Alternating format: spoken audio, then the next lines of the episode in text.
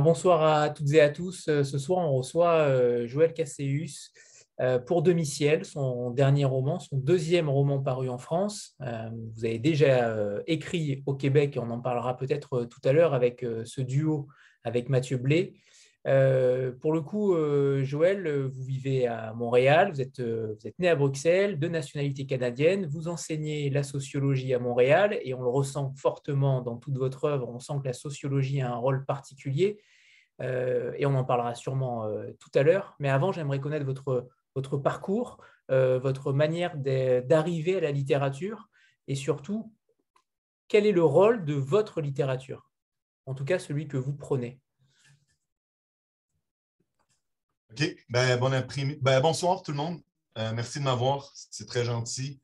Euh, ouais, donc, euh, c'est ça. Je suis né à Bruxelles. je suis citoyen canadien et belge à la fois. là, on est à mon travail, figurez-vous. Je suis venu dans mon bureau. ouais, donc, j'ai commencé à, écrire avec Mathieu Blais suite aux manifestations qui avaient eu lieu en 2001 au Québec donc euh, les manifestations euh, altermondialistes.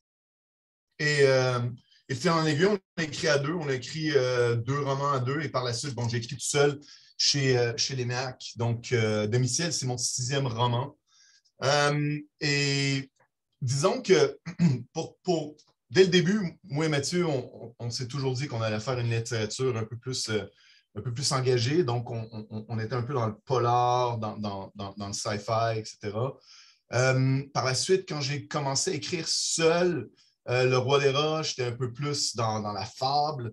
Euh, ensuite, Un Monde Nouveau, j'étais un peu plus dans le récit. et là, par la suite, lorsque j'ai écrit le manuscrit Crépuscule, j'ai envoyé au tripode et, et cette fois-ci, l'engagement était beaucoup moins dans le, comment dirais-je, était beaucoup plus dans, la méthode et dans, le, et dans le thème que nécessairement dans le, comment dire, en disant euh, je veux faire du polar engagé à la J. Dupuis ou, du post-apo engagé euh, comme des écrivains précédents. Donc, euh, j'ai décidé de traiter du thème des réfugiés. Et, et j'ai décidé de le faire avec une voix aussi, donc plusieurs personnages avec une voix au jeu. Euh, et, ça, faisait une espèce, ça fait une, espèce de chorale de, différents personnages qui parlaient et tout. Et je me suis rendu compte que c'était intéressant parce que, parce que ça permettait, ou ça forçait du moins une empathie euh, au niveau des lecteurs, au niveau des personnages euh, qu'il y, avait, qui avait dans le roman. Et je trouvais le résultat assez intéressant, j'ai décidé de le continuer avec, avec Domiciel. par contre, il y a beaucoup de, de, de mon approche dans l'écriture qui est imputable à, au fait que, j'ai un doctorat en sociologie, que j'enseigne la sociologie. La raison pour laquelle j'ai commencé à écrire en premier lieu, c'est à cause de sujets sociaux euh, que je voulais traiter, mais que je n'avais pas nécessairement envie de traiter euh, avec, tous les, euh, avec tout le, tracas de la méthodologie en sociologie ou des trucs comme ça, ou du moins l'objectivité que la sociologie se targue d'avoir. Et donc, conséquemment, parfois, il y a des thèmes qui me frappent et ils vont, me ils vont frapper comme des images. Parfois, il y, a des, thèmes qui vont me frapper et ils vont, plus me, frapper euh, comme, concept euh, que je vais pouvoir passer à mes étudiants. Dans le cas de Domiciel, c'est ironique parce que c'est la rencontre de, du sociologue, encore une fois, avec, les littéraires. Euh, c'est vraiment l'histoire de, que je parlais à mes étudiants dans mon cours de sociologie des mass médias de la question du, du film Snowpiercer. Donc, un film dont l'allégorie, c'est euh, que les classes sociales, c'est dans un train et euh, c'est dans un monde où est-ce que les scientifiques ont décidé de refroidir le climat à cause du réchauffement climatique. Et dans le train, tu as toutes les classes sociales et au bout du train, tu as, le moteur. Et ceux qui sont en première classe, c'est ceux qui étaient riches dans le monde précédemment. Ceux qui sont dernière classe, c'est ceux qui sont vraiment les, les pauvres de la Terre. Et j'avais demandé à mes étudiants de conduire une analyse marxiste du film. Et j'avais été frappé parce que dans le film, il y a une scène où que les, les gens du, devant du train, prend les enfants dans le fond du train et les force à, travailler au lieu, euh, à la place des moteurs. Donc, ils deviennent comme des mécanismes qui font fonctionner le moteur du train.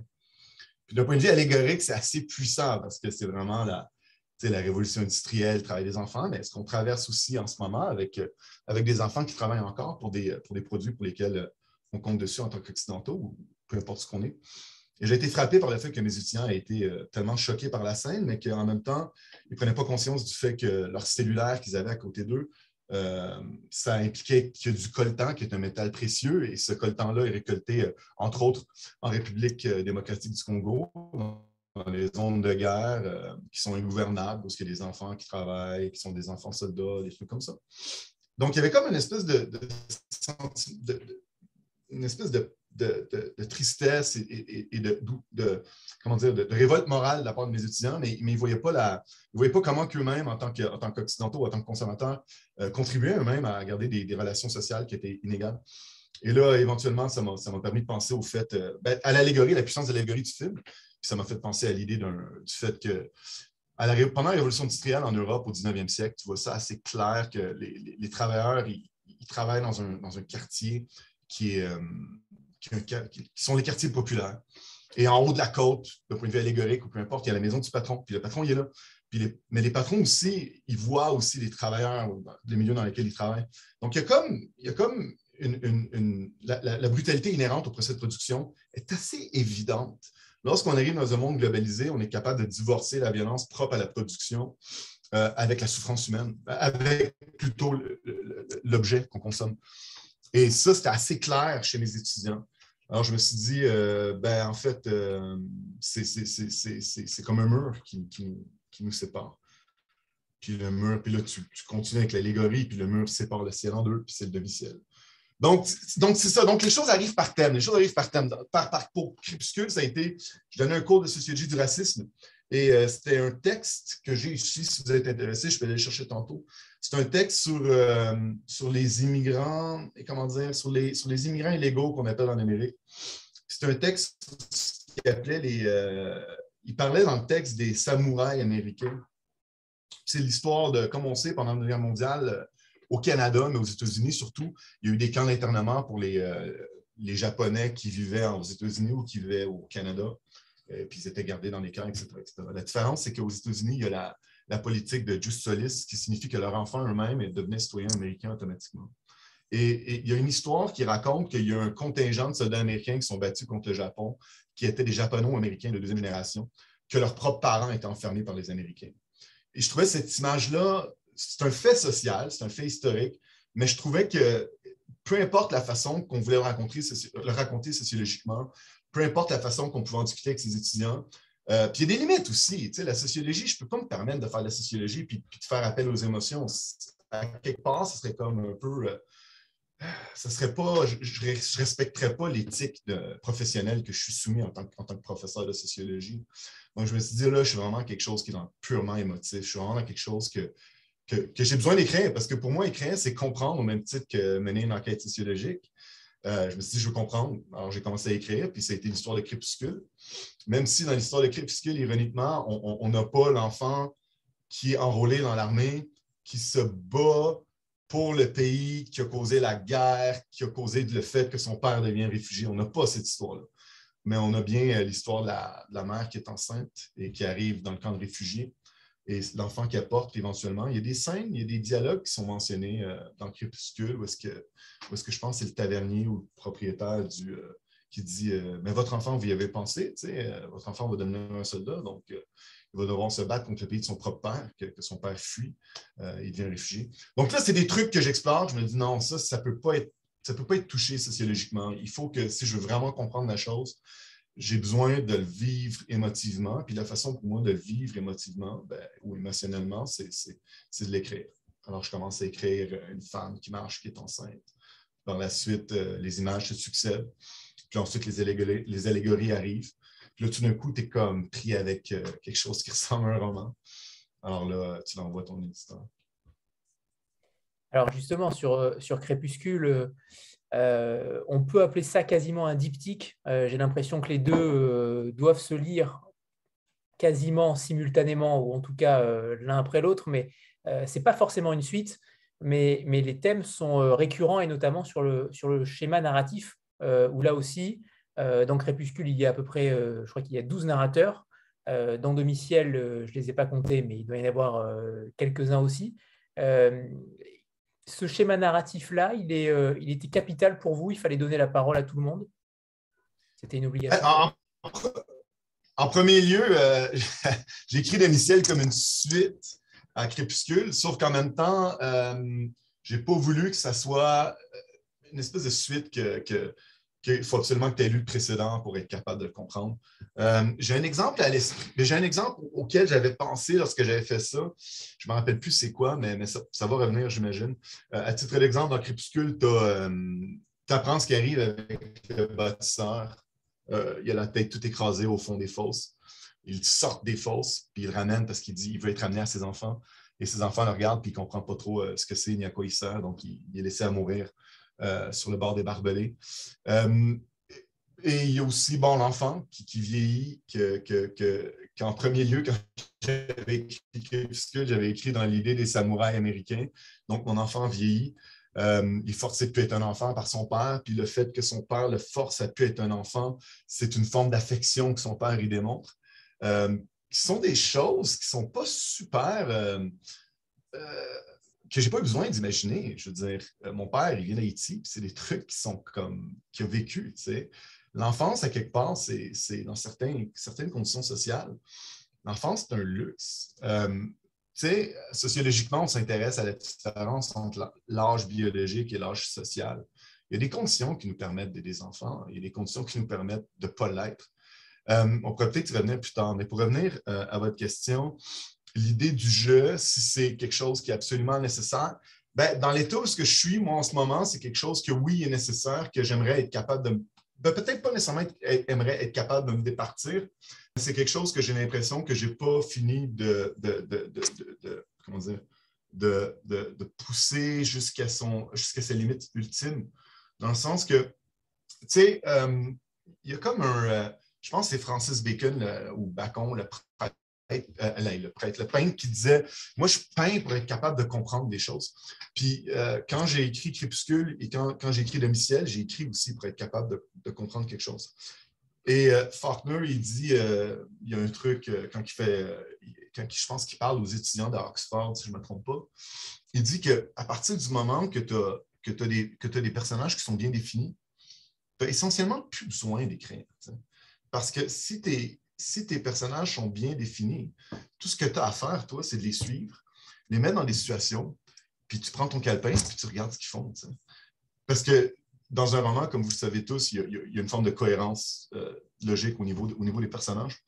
Et moi, la façon que, c'est le plus facile pour moi de, suivre cette règle-là, les deux règles, donc écrire pour comprendre, puis euh, essayer de, mettre les personnages au centre, et, de les suivre et, simplement d'écrire, ce qui donne souvent lieu à quelque chose que moi, personnellement, je suis beaucoup plus satisfait au niveau de la forme parce que je trouve que ça fait quelque chose qui est beaucoup plus fini, qui ne va pas forcer des fioritures et qui va tout le temps être en, forme de cohérence au niveau, au niveau des personnages.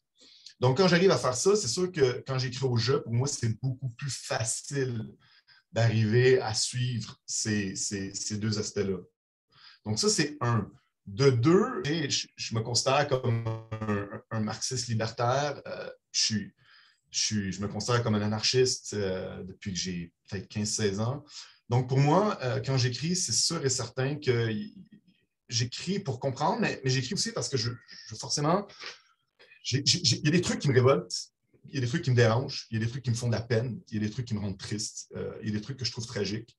et j'ai envie que les gens euh, puisse, euh, s'il y a une personne qui puisse lire le livre, euh, j'ai envie qu'à la fin de la lecture du livre, puisse minimalement se dire Oh mon Dieu, je peux comme pendant un certain, un court moment, si j'ai moindrement réussi, j'ai pu minimalement sentir c'était quoi vivre dans un lieu où est-ce que l'enfance est un luxe et où est-ce que si tu veux être un bon père, il faut que tu forces ton enfant à devenir un homme dans toute la, masculinité toxique horrible que ça implique. Tu sais, euh, puis ça, si ça arrive à la fin que quelqu'un pose mon livre, moi, je suis super content. Euh, je suis vraiment content. Puis si en plus, j'ai réussi à le faire d'une façon euh, qui est moindrement bien écrite, ben forcément, je suis encore plus content. De toute façon, si je n'écrivais pas d'une façon qui, était moindrement bien écrite, je ne pense pas que Frédéric le publierait. Ça, ce n'est pas vraiment un problème. Euh, donc, la raison pour laquelle que, je persiste à faire ça, c'est que c'est sûr que dans ma tête, il y a des types de romans que j'aimerais écrire, mais je me rappelle mon frère qui est un, qui est un, qui est un, un, artiste visuel et qui enseigne l'animation 3D au Collège Bois de Boulogne. Quand, quand on était jeune, lui, c'est quelqu'un qui est excessivement bon en dessin. Je me rappelle qu'il y avait une expression qu'il disait, il disait, il était fâché, il disait Mon dessin, il ne veut pas se dessiner. Et je trouvais ça tout le temps, euh, j'avais une espèce de, jalousie parce que je trouvais ça, je trouvais ça, incroyable que quelqu'un ait, une conception de quelque chose dans, son esprit et que la technique ou la méthodologie l'empêchait d'y arriver. Euh, heureusement, je suis rendu à ce niveau-là. Euh, quand je regarde, il y a des trucs que je regarde, tu sais, comme, qui ne sont pas nécessairement écrits au jeu. Comme je disais, le manuscrit de mes amis qui n'est pas publié pour le moment, puis il est dans une oralité tellement puissante que tu as l'impression d'être sur le bord d'un feu et qu'il y a quelqu'un qui compte une histoire. Euh, puis cette réalité-là, hyper puissante, aussi, est, liée à la question des. Euh, est forcément liée à la question de l'histoire de quelqu'un qui est raconté et qui est tout un petit peu. Euh, c'est jamais clair, c'est quoi le fond de l'histoire. Ça, c'est le genre d'écriture qui me plairait de faire, mais, j'ai l'impression que je n'ai pas encore maîtrisé, maîtrisé l'idée de l'écriture au jeu pour être capable d'y arriver. À partir du moment que je me rends compte que c'est un artifice, peut-être avec un peu de chance, j'arrive à passer au travers. Mais je trouve que c'est encore plein de choses euh, à révéler, puis je n'ai pas encore terminé d'explorer ça. Je pense que si tu veux être capable de, dépasser une forme ou une méthode, il faut que tu sois capable de la maîtriser en premier lieu. C'est pour ça que ce n'est pas nécessairement super facile. Il y a aussi l'idée d'une cohérence. Quand j'avais envoyé le premier manuscrit de Crépuscule, j'en avais, euh, j'en avais écrit, il y avait comme 90 000 mots, je pense. On en a gardé 35 000. J'avais l'idée de me dire, je j'ai l'idée d'en écrire trois. Euh, en ce moment, j'en écris un autre. Je ne sais pas combien de temps ça va prendre. Puis j'aime ça, peut-être l'idée d'avoir une cohérence au niveau du jeu. Euh, à voir, mais oui, euh, c'est un, artifice, j'imagine, assez simple pour forcer l'empathie. alors, ça, c'est la réponse simple, mais la réponse plus élaborée, je ne sais pas si je veux, je, veux plus écrire au jeu. Mais j'aime l'idée d'écrire au jeu, puis je ne parle pas de moi-même non plus. Ça, j'adore ça. Euh, puis tu sais, je veux dire, comme en même temps, on parle de ça. Je veux dire, tandis que j'agonise, je veux dire, c'est essentiellement juste ça.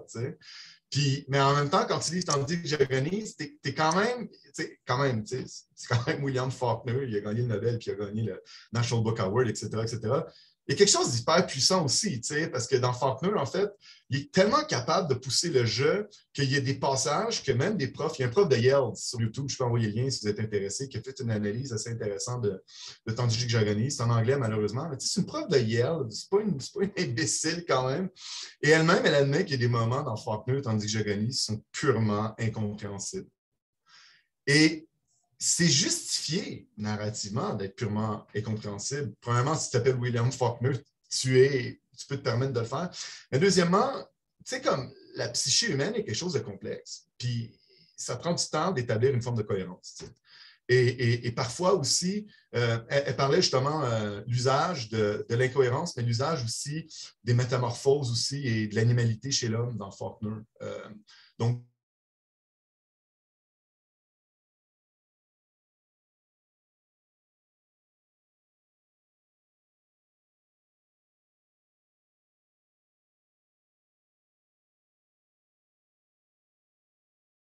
phénoménologique. C'est vraiment dans la phéno. Et quand tu es dans phéno, euh, tu es vraiment dans, la perception, mais tu es aussi vraiment dans la, dans, la, dans la pure dans, la pure émotion de la, psyché humaine, dans, son bruit et sa fureur, comme dirait, comme dirait Faulkner.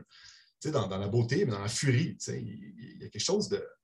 C'est un champ puissant qui, qui, que, selon moi, est, absolument nécessaire. Mais ceci étant dit, Absolument Absolument, c'est un livre qui est écrit au IL. Je pense que je pense que je ne serais pas le seul à dire que c'est le, le, summum de, de, ses écrits. Alors, on est parti très loin, mais ceux qui ne l'ont pas encore lu sont en train d'avoir les cheveux qui se, qui se dressent. Euh, et j'aimerais qu'on fasse un, petit point sur, euh, sur l'histoire de Crépuscule et sur celle de Demi-Ciel, et en, en essayant euh, sans trop dévoiler, mais en même temps en essayant d'apporter quelques touches euh, qui permettraient d'y voir un petit peu plus clair, parce que ce sont deux romans euh, exigeants, c'est le moins qu'on puisse dire, mais en même temps qui peuvent se lire euh, de manière plutôt limpide. Tout dépend ce qu'on y cherche, mais en tout cas, ils demandent un effort de concentration permanent. notamment sur ce tissu narratif, mais également sur l'allégorie, les métaphores qui s'y trouvent à chaque fois. Donc, vous voulez que, je parle du. OK, ben, j'ai quelques commentaires au plus, vous pourriez me, relancer par la suite. C'est comme, il y, a, comme, c'est intéressant d'écrire pour une raison, c'est ben, intéressant puis inintéressant, j'imagine, jusqu'à un certain point. C'est que, que moi, je suis un prof de sociologie, donc, donc euh, j'enseigne la sociologie. Euh, et, quand je lis euh, Karl Marx qui parle, qui parle d'aliénation, je trouve ça intéressant, puis ça résonne, mais, quand tu écris, il y, a, vraiment un aspect d'aliénation qui, qui est vraiment intéressant. Euh, puis c'est très simple, c'est que si tu es assez chanceux, puis il y a une personne ou deux qui, lit ton livre et que sur les, la personne ou deux qui lit ton livre, ils vont, ils vont t'en parler par la suite. Il y, a, un phénomène qui est assez intéressant que parfois tu écoutes les gens parler et tu te dis, mon Dieu, c'est vraiment de moi qui parle. Ou c'est du moins, non, c'est pas de toi qui parle, c'est du livre qui parle.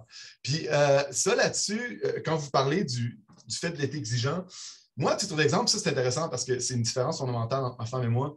Moi, à titre d'exemple, quand je lis, euh, je me permets une forme d'inconfort, puis je me dis, regarde, c'est pas grave. Au pire, à un certain moment, ça va accrocher, ou au pire, tu vas passer au travers, puis tu vas comme comprendre comme 75% Puis on parle d'un roman, tu sais, on parle pas d'un livre de Slavoj Zizek qu'il faut que tu fasses un, résumé à la fin.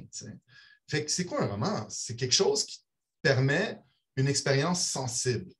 Quelque chose qui a la prétention de dire que c'est une forme esthétique. Il faut faire attention parce que l'esthétisme, il y a une forme d'esthétisme dans le lait et dans l'horrible aussi, tant qu'il y a une cohérence esthétique. Donc, conséquemment, moi, quand j'écoute du Ornette Coleman ou du Miles Davis, probablement que c'est la même chose pour vous. La première fois que je mets l'album, je me dis, man, qui c'est qui essaie de faire cet album-là? Ça n'a aucun sens. Par contre, euh, après comme 15 fois, je me dis, mon Dieu, c'est absolument incroyable. Euh, puis même après 45 fois, il y a des moments dans, le disque que je remarque, que je n'ai pas remarqué préalablement. Là, on va, dire d'entrée de jeu, je ne me compare pas à Arnett Coleman ni à Miles Davis. Mais par, contre, ce que je veux dire, c'est qu'un roman que tu vas lire une fois, tu sais, si tu lis un roman une fois, puis il n'est pas exigeant, puis tu as tout compris, c'est bien correct, mais ce n'est pas l'ensemble des romans qui vont être de même, je pense. Puis surtout quand Surtout quand, quand, tu es quelqu'un qui fait de la sociologie et ton enjeu principal en tant qu'écrivain, ton plus grand obstacle, tu es un sociologue de gauche. Donc là, tu as deux obstacles. L'obstacle qui, vient de deux statuts différents. L'obstacle essentiel, c'est le suivant. Tu ne vas pas faire la morale au monde et tu ne vas pas leur donner, tu vas pas leur exposer une théorie sociologique. Ça, c'est mes deux obstacles épistémologiques de fond quand je, quand, quand je prends un roman, je décide d'écrire? La réponse à ça est assez simple. Centre tout au niveau de l'émotion pure et au niveau des personnages. Donc, c'est sûr que il faut qu'on se connaisse soi-même pour être capable de faire face à ses propres apories et être capable d'écrire de façon à éviter ces apories-là. Puis moi, c'est de cette façon-là que, je décide d'y aller. Tu sais, au niveau de l'exigence, puis au niveau que ce n'est pas limpide, moi, je trouve ça excitant euh, d'être dans un roman qui fait en sorte que, tu sais, comme tu arrives dans le roman, puis tu es bousculé toi-même dans tes propres certitudes. Et par le fait, même que tu es bousculé, euh, tu te mets dans une forme d'état de réceptivité totale et tu te rends vulnérable. Puis là, tu es vraiment dans une expérience humaine euh, puis esthétique qui devient assez intéressante. Euh, et ça, c'est ce que je veux forcer aux gens. Pourquoi? Ben, parce que, tu sais, comme moi, quand j'ai écrit ces trucs-là, j'écris de choses que mon père me parlait quand j'étais petit. Euh, à un certain moment, il y a, un mois, euh, j'avais une entrevue avec, euh, avec un journaliste relativement à domicile. Puis je parlais de mon père, qui, qui, était ici. Puis il parlait d'une histoire qui est arrivée. Puis c'est une histoire relativement banale. Puis je ne veux pas dire qu'Haïti, je ne veux pas juste comme insister sur l'aspect strictement misérabiliste d'Haïti, mais en Haïti, il y a quelque chose qui s'appelle des, des gens qu'on appelle des restes avec. C'est des enfants qui vivent dans la rue et que les familles paysannes ont abandonnés parce qu'ils ne sont pas capables de les nourrir. Et souvent, ces restes avec-là, ce qui arrive, c'est qu'il y a des familles euh, urbaines qui ont relativement les moyens, qui vont les adopter comme domestiques qui vont vivre chez eux, qui vont les nourrir en échange. Mon père m'a déjà raconté l'histoire d'une famille qui avait un reste avec, et cette famille-là, urbaine, ils avaient des enfants, puis ils n'avaient pas, il est arrivé un malheur, puis ils n'avaient pas assez de, ils n'avaient plus assez de ressources pour permettre aux enfants de, nourrir leur propre enfant. Donc, euh, ils ont dit au reste avec de partir. Puis euh, la mère, elle a dit Bon marché, acheter tel truc, à une certaine distance, part pendant une journée, revient. Puis pendant que l'enfant est parti, ils ont pris tout ce qu'il y avait dans la maison, puis sont partis. Puis mon père me raconte comment que, il y avait des amis dans ce foyer-là, puis c'est des enfants. Puis les enfants, encore à notre époque, donc c'est des hommes de 70 ans, des femmes de 70 ans, ils ont encore le remords de l'enfant qui a été laissé derrière. Puis quand mon père raconte cette histoire-là, ce que je trouve incroyable, c'est que tu te dis, ces enfants-là, ils ne méritent pas de vivre cette culpabilité-là. Puis cet enfant-là, il ne mérite pas non plus d'être abandonné. Mais il y a des conditions de vie qui sont tellement radicales qui poussent à faire des choix comme ça. Et, et, moi, c'est le quotidien de gens comme ça que je trouve hyper urgent de raconter. Donc, il faut entrer et se mettre à nu. Il faut rentrer et se mettre à nu. Euh, en tant que sociologue, c'est drôle, je parlais juste rapidement, je fais la, remarque. Euh, euh, mercredi passé, j'ai eu une conférence avec, avec des étudiants, avec un homme qui s'appelle Wayne Robinson. Et c'est un, un, membre de la nation Ojibwe, autochtone. Ses parents ont vécu des pensionnats autochtones. Ils travaillent avec des, des gens qui vivent dans la rue, souvent des Autochtones. Puis à un certain moment, il racontait un, colon blanc, un de ses amis, que lui, il vit sur une terre qui s'appelle le Canada, puis qui est une terre qui n'est pas concédée aux Autochtones. Et la réponse du blanc, ça a été de dire, au colon blanc, ça a été de dire c'est pas super confortable pour moi de me sentir comme, de me faire dire que je suis un colon. La réponse de l'Autochtone, Wayne Robertson, ou euh, le Giboué, c'est de dire c'est pas une question d'être confortable, c'est une question de pragmatisme. Fait que, tu sais, je pense que, le fait de ne pas être confortable, le fait d'être balayé par ses certitudes, c'est quelque chose d'hyper important dans notre vie. Euh, moi, quand, il, y a des, il y a mes amis féministes qui me disent que j'agis comme des machos, je ne suis pas content, je suis super inconfortable, mais en même temps, c'est une opportunité qui me permet de devenir quelqu'un qui comprend mieux c'est quoi mes comportements toxiques. Je pense qu'il faut sortir de ces zones de confort. Puis si on est capable de le faire en écriture, on est juste des meilleures personnes. Alors, je trouve ça, je trouve ça véritablement fascinant parce que l'inconfort, en effet, dans, votre livre, on le ressent et c'est vraiment ce que j'ai apprécié. Mais ce que j'ai beaucoup apprécié aussi, c'est surtout cet universalisme, puisque rien n'est situé, rien n'est localisé, rien n'est daté. j'ai l'impression que vous avez voulu écrire un livre qui s'adapte à toutes les situations à tous les réfugiés, à tous les, toutes les guerres, à tous les génocides, à, tout ce qui se passe dans le monde. Euh, et vous avez cet art particulier, singulier, qui arrive à tout rassembler sans citer, sans euh, cibler. Et, ça, j'ai trouvé ça extrêmement fort et, c'est une langue singulière. On en parlera peut-être tout à l'heure sur le, sur le côté linguistique, mais sur le fond, vous avez réussi quelque chose qui est plutôt rare, euh, quelque chose qu'on ne voit pas souvent en littérature, en tout cas euh, souvent au Québec, mais très peu en France. Euh, mais ce que j'aimerais savoir, c'est comment vous avez réussi à construire un récit aussi universaliste.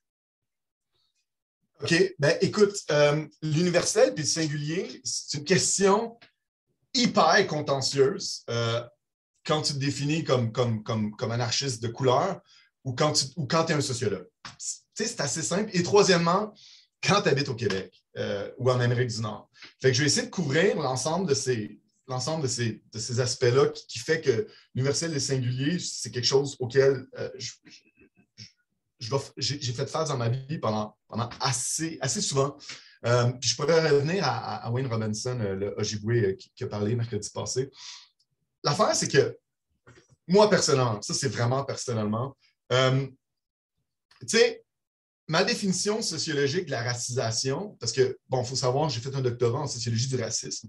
Euh, ma définition sociologique euh, de la racisation, du moins une définition que j'aime bien, euh, ça se réfère à l'idée que la racisation, c'est comme connaître des épreuves de domination qui vont faire en sorte que ça signifie quelque chose comme l'afro-américanité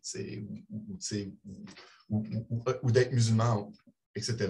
Ça, c'est une définition de la racisation. Donc, tu es vraiment dans le domaine de la sociologie du racisme on peut définir c'est quoi l'afro-américanité d'un point de vue de l'ethnicité. Là, on aurait plus du fait que tu vas avoir des valeurs ou, des symboles auxquels tu vas t'identifier. On peut même, même faire la, même chose avec comme la judaïté, comme en Amérique du Nord, etc., etc. Ça, pas Mais si on l'approche d'un point de vue de la sociologie du racisme, donc qui est un point de vue beaucoup plus critique dans lequel je m'inscris, tu es forcé de parler des épreuves de domination. Ce qui est intéressant quand, tu regardes la constitution du sujet sociologique pour l'entremise de la domination, c'est que tout d'un coup, tu rentres assez rapidement dans une forme, dans une forme d'intersectionnalité. À savoir qu'à un moment donné, tu vas te dire Tiens, c'est drôle. Euh, il y a quelque chose qui m'avait frappé là-dessus. Ah oui, j'ai regardé un documentaire sur euh, le racisme en Australie. Et euh, c'était super intéressant parce que j'étais avec ma femme, justement, puis on regardait ça, puis on se disait, puis bon, c'est les aborigènes en premier lieu, puis on regardait ça, puis on se disait, mon Dieu, c'est incroyable, on dirait qu'ils parlent du Canada. Pourtant, on parle de peuples aborigènes qui vivent, qui est la plus vieille civilisation de l'humanité, qui vivent en Australie. Euh, comparativement à, des peuples, des Premières Nations ici au, Québec, euh, qui, soit dit en passant, on a 12 nations complètement différentes. Euh, mais là, tu as, des facteurs qui se touchent. Donc là, à un moment donné, en tant que sociologue, moi, pédagogiquement, ce qui m'intéresse, vu que j'opte pour le point de vue de la pensée critique, le point de vue du racisme, c'est de faire comprendre aux étudiants que je suis dans un cégep urbain de langue anglophone qui dessert euh, une grande communauté racisée. Donc, pour moi, c'est leur faire comprendre que le fait que, premièrement, euh, la discrimination et les préjugés auxquels ils font face en tant que membres de communautés racisées, ce n'est pas à cause que, c'est pas dû à leur propre faille individuelle. C'est des facteurs sociaux qui sont un peu en dehors de leur recours, à cause qu'ils sont racisés. Fait que ça, c'est un. Puis deux, ce que j'aimerais vraiment leur faire comprendre, c'est qu'ils ne sont pas tout seuls à vivre ces affaires-là. Puis, tu comme euh, des facteurs discriminatoires qui vivent euh, en tant que Noirs, il y a des musulmans qui vivent ça. Euh, parfois, il y a des femmes aussi qui vont les vivre en tant que, en tant, que femmes. Euh, discrimination en emploi. Il il y, a des, minorités sexuelles. Il va y avoir des homosexuels qui vont vivre ça et tout. Donc, conséquemment, vous avez quelque chose comme en commun là-dedans. Puis c'est ça qu'on va se pencher puis on va regarder pour être capable de le régler puis pour être capable d'établir des points communs au niveau des facteurs sociaux qui nous constituent. Transpose ça au niveau politique, au niveau idéologique. Euh, moi, je suis un, anarchiste de couleur. Donc, nous, en Amérique du Nord, euh, en tant que personne de couleur, il y a vraiment un débat euh, relativement à, comme vous le savez, dans la tradition, tradition marxiste, tradition d'extrême gauche, il y avait comme une espèce de, de, conception qui était, euh, une fois qu'on règle la question de classe, la question de genre, puis la question de, race va se régler d'elle-même. Puis nous, en tant que, en tant que comité racisé, puis les femmes aussi, euh, trouvent que ça, c'est inacceptable. Euh, donc là, tout d'un coup, ça nous force à penser beaucoup plus en termes de singulier, mais je ne pense pas que c'est des conceptions antithétiques. Je pense qu'au contraire, à titre d'exemple, je reviens avec la question du colonialisme en Amérique du Nord. La question du colonialisme, contre les peuples autochtones, ça peut paraître en première instance comme étant quelque chose de relativement singulier qui parle aux peuples autochtones. Puis oui, il y a un aspect qui est vraiment singulier. Mais en même temps, ça amène un ensemble de choses qu'il faut s'intéresser, à savoir euh, nos frontières, la question des frontières, la question du système capitaliste qui crée euh, beaucoup de pollution, euh, la question de l'environnement, du changement climatique. Toutes ces questions-là sont des questions politiques que l'ensemble des Canadiens et des Québécois doivent se poser. Donc là, on commence avec quelque chose qui peut paraître singulier, mais on a tout d'un coup des problèmes qui sont universels. Euh, fait que ça, c'est deuxièmement. Troisièmement, au niveau de l'écriture, euh, la raison pour laquelle que je décide d'approcher ça au niveau de l'écriture, c'est parce que je pense que ce qui m'intéresse beaucoup plus, c'est de démontrer mon but, ce que j'espère, c'est que quand quelqu'un lit ce roman-là, euh, il peut se dire Oh mon Dieu, moi, ça me fait penser à ce que mes grands-parents euh, racontaient euh, lorsqu'ils avaient vécu euh, la guerre, ils avaient été déplacés en Europe. J'ose espérer qu'il y a un Hutu, un qui va dire Ah ouais, je m'en rappelle, après, après le génocide au Rwanda, mes parents m'ont parlé qu'on avait été déplacés au Kivu, puis on a vécu un peu la même chose. un autochtone pourrait se dire Ah mon Dieu, c'est clair que ça parle de ça, etc. etc. Tu sais, comme la souffrance humaine, quand elle est inhérente aux dominations, va être transversal. Si on veut espérer régler des problèmes, parce que c'est des problèmes qu'on a, je veux dire, on parle de problèmes, c'est des problèmes assez fondamentaux, euh, ben, il faut être capable de trouver c'est quoi les solutions communes. Puis si on va être capable de trouver les solutions communes, il faut se rendre compte qu'on y participe tous, puis on peut tout à quelque part, dans notre famille, euh, ou dans nos histoires, ou dans notre voisinage, se dire Ouais, ça ressemble un peu à l'histoire que mon, mon, vieux grand-oncle Robert comptait quand il était à Bruxelles, puis il a fallu qu'il quitte parce que les fascistes étaient à leur troupe, euh, étaient à leur poursuite, etc. Puis ils sont partis en France libre. Ça, c'est assez important pour moi, parce que là, tout d'un coup, tu n'es plus dans des catégories sociologiques abstraites. Tu es dans une vie vécue. En ce moment, tout de suite, pendant qu'on se parle, il y a des choses comme ça qui se parlent. Il y a une urgence qui est là. Euh, si on ne veut pas simplement être cynique, si on veut moindrement euh, faire en sorte que les choses matchent, euh, ben, il faut qu'on commence à se poser ces questions-là et qu'on commence à les approcher. comment j'ai réussi à faire ça? Ben, en essayant de trouver l'universel dans le singulier, ce qui est quelque chose que j'ai toujours cherché à faire en tant que sociologue, en tant que, en tant que personne qui se considère comme anarchiste de couleur.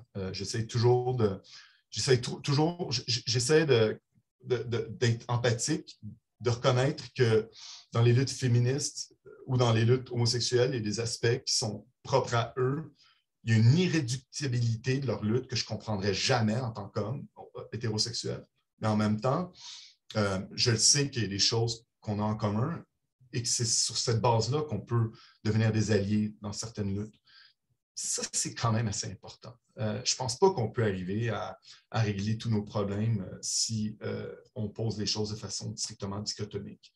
Ça ne va pas être super confortable. Moi, je n'aime pas ça en tant que membre d'une communauté racisée au Canada, de me dire j'habite sur un territoire qui n'a pas été cédé au peuple autochtone. En tant que personne qui a vécu du racisme, j'aime pas ça, admettre le fait que j'ai des privilèges relativement des gens qui subissent la discrimination, mais je n'ai pas le choix de l'admettre parce que sinon, comment je peux penser faire partie de la solution et régler les problèmes que mon pays de l'option fait face? Oui, alors c'est extrêmement réussi euh, pour le coup. Donc c'est bien ça l'universalisme dans le singulier. Mais il y a également ce, langage. Euh, ce langage, j'ai l'impression que euh, vous en gardez un petit peu sous le, sous le coude, puisque tous les personnages parlent de manière plutôt brute de décoffrage pourquoi avoir choisi ce mode de langage-là particulier, ce mode de langage euh, plus, euh, comment dire, plus classique, plus normal, plutôt qu'une écriture euh, poétique tout au long du récit, parce qu'il y a des fulgurances parsemées dans tout le roman, mais pour le coup, vous avez choisi un mode de dialogue, un mode de langue, un mode linguistique plus, je ne vais pas dire familier, mais en tout cas un, langage plus commun. Quand je, je revenir je vais revenir au gros canon. Euh, quand, tu, quand tu lis, euh, encore une fois, quand tu lis euh, Tandis que j'agonise, c'est essentiellement un poème sous forme de romance. C'est hyper puissant. Mais Faulkner a un souci hyper important, à savoir de démontrer l'intelligence, la rationalité, la résilience des pauvres blancs du Mississippi. le roman de Faulkner, soi-disant, il est écrit en six semaines il a, il fini, il a fini de l'écrire le lendemain ou la veille de la crise de 1929. Et euh, lui, c'est clair qu'il veut vraiment démontrer que ces gens-là, ils ont une moralité euh, assez développée, euh, ils ont un sens du bien et du mal assez développé, mais ils ont aussi une intelligence et une rationalité assez puissante. Si, c'est un peu la même chose que je voulais faire, à savoir que je veux pas que mes personnages parlent de façon super soutenue. Euh, je veux qu'ils parlent d'une façon assez commune parce que je veux démontrer que, euh, encore une fois, la résilience, l'intelligence, euh, la puissance émotive, la, la, beauté, la, beauté dans la brutalité du monde que ces gens-là démontrent, c'est un joyau pur. Ça n'a comme aucun sens. Quelque chose qui est beau, à mon sens, c'est quelque chose qui est fragile. Qu'est-ce qui est quelque chose qui est fragile? C'est quelque chose qui peut disparaître ou quelque chose qui apparaît de façon impromptue, comme s'y attend pas. C'est l'espèce de cliché de la fleur qui pousse dans le pavé.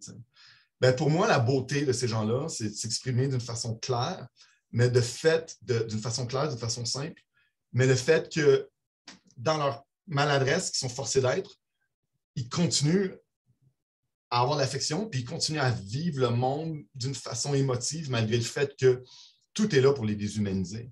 Si on arrivait, si je commençais à l'écrire d'une façon qui serait pleine de fioritures et tout, je, trouve que ça enlèverait une forme de cohérence au récit. Euh, et ça ferait aussi une espèce de, une espèce d'idée de, plaquer un peu euh, ma conception de l'esthétique narrative à ces gens-là. Moi, quand j'écris, quand j'écris Crépuscule, quand j'écris Domiciel, il ne faut pas oublier que ma méthode, c'est je suis un gars qui a un carnet, je me mets derrière ces gens-là, j'écris ce qu'ils disent. Donc, pour moi, c'est important de ne pas plaquer le, pas plaquer le langage. il y a vraiment, c'est comme, c'est absurde ce que je veux dire, ça va paraître absurde, mais il faut vraiment que je travaille de me taire, puis de faire le silence, puis d'écouter ce qu'ils disent. Euh, ils parlent en langage commun. Euh, Ce pas des gens qui parlent de façon super poétique. Par contre, leur stream of consciousness phénoménologique, il est plein d'allégories, euh, il est plein d'images qui sont brutes, qui sont vraiment brutes. Puis ça, c'est la beauté qui comme. Je pense qu'il y a quelqu'un qui avait écrit sur des c'était cool, il avait écrit quelque chose comme euh, Tu passes au travers d'un champ, tu passes au travers d'un ensemble de déchets où est-ce qu'il y a plein de ferraille, et tu passes au travers de ça, puis à un certain moment, tu, trouves comme une espèce de joyau absolument impromptu. C'est un peu ça que je vais essayer de faire, parce que, parce que tu sais, il n'y a, a, rien de plus beau que euh, la vie qui continue à s'affirmer malgré tout. Puis pour moi, c'est important. Euh, dans, dans, la présentation que j'ai faite au libraire, c'était.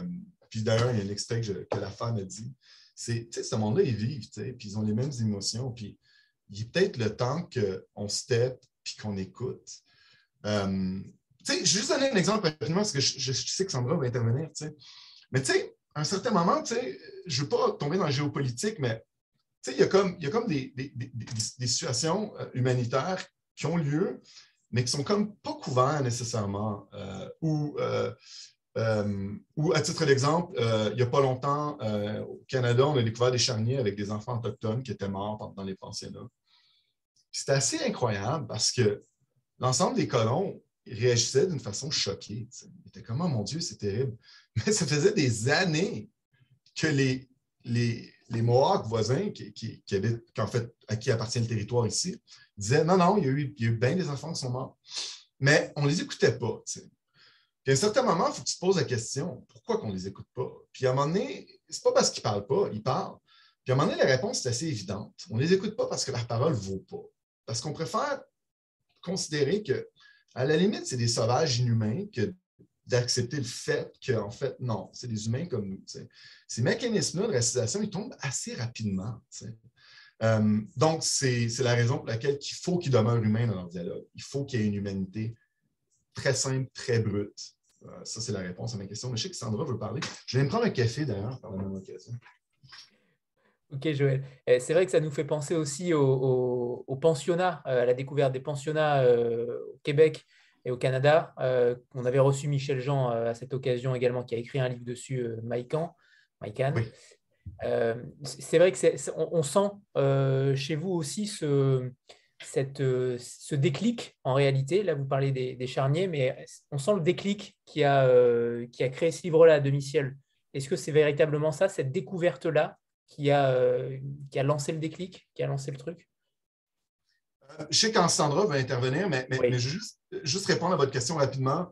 Encore une fois, on tombe dans l'universel puis singulier ici un peu.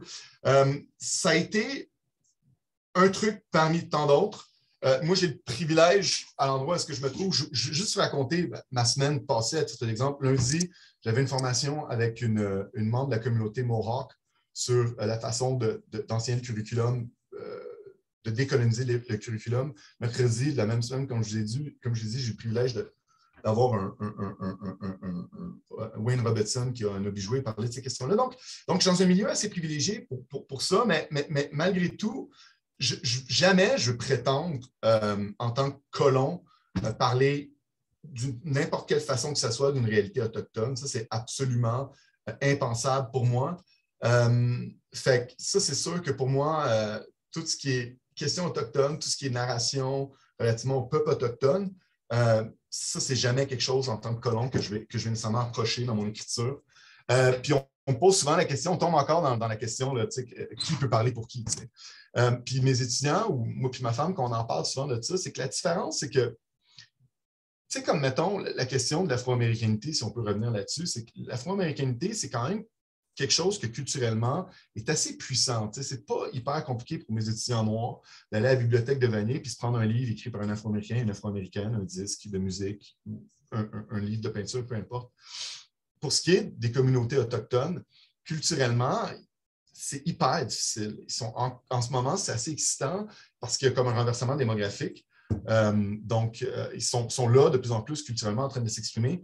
Puis je pense que, que c'est à eux de faire ces choses-là puis, à un certain moment, avec de la chance, peut-être que des alliés comme moi, on va pouvoir parler de ces choses-là spécifiquement, mais pour le moment, euh, leur culture étant tellement, a tellement été euh, victime d'un génocide culturel par les colons qu'il y a comme une forme de, truc dans lequel, que, pour le moment, des, colons comme moi, on ne peut pas approcher ces sujets-là pour des bonnes raisons.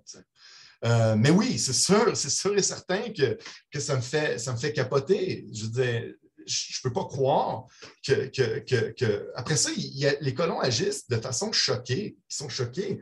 Mais c'est comme, ça fait 500 ans qu'on vit du colonialisme au Canada. Je, veux dire, 90% des Autochtones ont été tués avec le contact avec les Autochtones euh, par, les virus, puis par la suite, ils ont été complètement, ils ont été mis de côté dans des pensionnats. À quoi vous vous attendez? Puis le colonialisme, ce n'est pas une chose du passé. Ça continue encore en ce moment. Ils possèdent 0,02% des terres, puis il n'y a aucune de ces terres-là qui a été cédée par aucun traité. Fait tu sais, c'est encore là, mais il n'y a pas de mise en place narrative.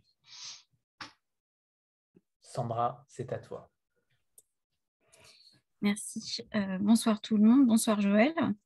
Euh, alors d'abord, euh, je voulais vous dire que j'ai vécu votre, votre roman, enfin la lecture du roman un peu comme une, comme une épreuve. C'était vraiment euh, intense. Et euh, je voulais revenir sur la langue, et euh, c'est lié aussi à, un peu à cette épreuve, je pense. Au-delà de, de, la langue commune sur laquelle vous êtes revenu tout à l'heure, j'ai remarqué, moi, beaucoup de, de, répétitions, en fait, de mots, de formules. nous sommes peu de choses, les herbes hautes, la cigarette, creuser les fosses, etc. Enfin, il y a beaucoup, beaucoup de répétitions. Euh, et, je me suis demandé, en fait, euh, ce que vous cherchiez dans ces répétitions-là, est-ce que c'était justement pour créer une atmosphère euh, pesante, oppressante? Est-ce qu'il y avait d'autres intentions derrière ça? Voilà ma question. Et je, rajouterais peut-être une, comme une sorte de boucle intemporelle, peut-être. J'ai eu l'impression que vous mettiez dans la bouche de vos personnages quelque chose qui martelait, qui, se, qui se répétait à l'infini. Oui, c'est euh, un, euh, un, peu comme un échafaudage euh, d'écriture. mon, mon, éditeur chez Léméa qui disait la chose suivante, c'était intéressant, il disait, il disait quand on est, contrairement, contrairement on est comme des sculpteurs, c'est ça, on est comme des sculpteurs. sauf que la différence, c'est qu'il faut qu'on écrive notre bloc de marbre et après on peut sculpter. Il dit que les écrivains, sont comme des sculpteurs, sauf que la différence, c'est qu'on faut, qu'on écrive notre bloc de marbre. Alors, il y a comme une approche qui, est paradoxale, c'est que tu as l'idée d'un produit fini, ou du moins, tu tends vers un produit fini, et dans le produit fini, tu as un ensemble de procédés littéraires qui t'arrivent à comprendre vers quoi tu vas arriver. Et l'idée de la répétition, en premier lieu, c'est vraiment un truc narratif comme ça. Euh, la femme qui dit on est bien peu de choses, pour moi, l'idée qu'on est bien peu de choses, c'est vraiment euh, quelque chose qui veut faire prendre conscience au lecteur qu'il y, a vraiment clairement une volatilité au niveau de la vie humaine dans, ce roman-là. Ça, c'est clair. Il y, a, vraiment l'idée que euh, ces gens-là ne comptent pas pour grand-chose, puis ils en ont conscience. Euh, puis par le fait de le répéter, aussi, ce que ça permet forcément, c'est de dire Ah, OK, c'est la, la femme qui est aveugle qui parle. Ça, c'est sûr et certain. Donc, ça permet d'identifier le personnage. Ça permet également de mettre un motif en place. Le motif en place, c'est on est bien peu de choses. Euh, j'en avais un autre, je pense que je. Ah oui, euh, si tu regardes euh, encore une fois dans le bruit, allez, tandis que j'agonise, My mother, Jewel's mother is a horse. Who's your mother, Jewel?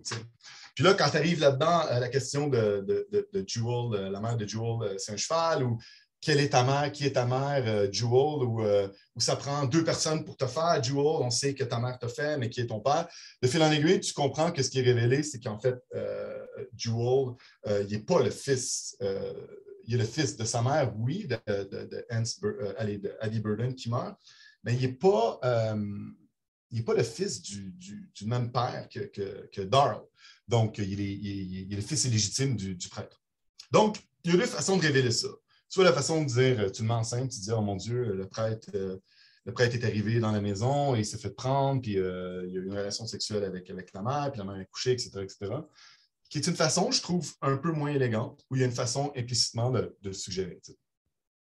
Et là, dans, dans, dans, dans, Domiciel, puis dans Crépuscule, en répétant tout le temps l'idée de quelque chose qui a eu lieu ou l'idée d'un thème, ça me permet de foncer directement dans la psyché du personnage, mais aussi donner des clés de lecture et des motifs. Euh, il y en avait un que j'avais, c'était. euh, ah oui, euh, dans, je ne sais pas si c'est dans Crépuscule, ou dans celui que j'écris en ce moment, il y, a, il y a une femme qui répète souvent leur sourire était comme des balafres sur leur visage. Puis elle répète souvent ça au passé. Puis le fait qu'elle répète souvent ça au passé, encore une fois, là, on est vraiment dans trois trucs. Premièrement, un truc narratif super simple, ça nous permet d'identifier quel personnage qui campe.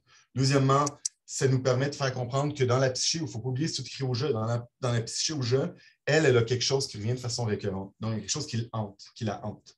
Troisièmement, cette chose-là qui la hante a lieu au passé et euh, en rapport avec des hommes qui avaient des sourires comme des balafres.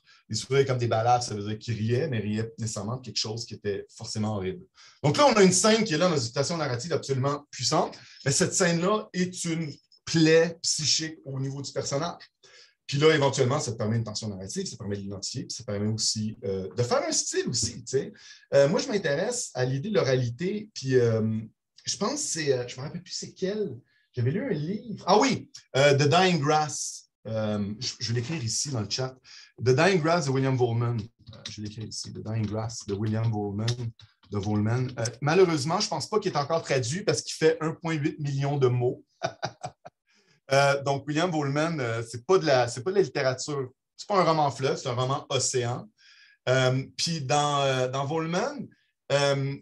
encore une fois, c'est un, c'est un mec, on parle d'un, blanc, puis il parle de, la, de la- de la- la dernière résistance des nez percés, peuple autochtone aux États-Unis. Puis il passe des, des Blancs aux Autochtones. Puis quand il écrit au niveau des Autochtones, euh, son écriture, si vous avez la chance, allez, juste emprunter en bibliothèque en anglais, faites juste regarder les passages où les Autochtones y parlent. Puis, je me, puis tu regardes dans ce niveau, de, euh, euh, ouais, ouais, Curse Volman, big time. Quand tu regardes, puis je suis quelqu'un quand même assidu dans le, Volman, j'en ai lu quand même pas mal, mais là, au, au niveau du Dying Grass, là, il surpasse au niveau de la réalité. Puis la façon qu'il fait, c'est vraiment au niveau de la répétition. Puis il fait au niveau de la répétition que tu tombes carrément, tu sais, comme un peu l'espèce de langage biblique, là, avec la répétition constamment, constante. Puis à un moment donné, tu te dis, pourquoi il fait ça, Volman? Tu te dis, tu n'es pas en présence nécessairement de gens qui sont euh, au niveau du savoir, euh, au niveau de l'écriture, puis, de, la, de la passation de savoir au niveau de l'écriture, mais qui sont vraiment au niveau de la répétition pour apprendre.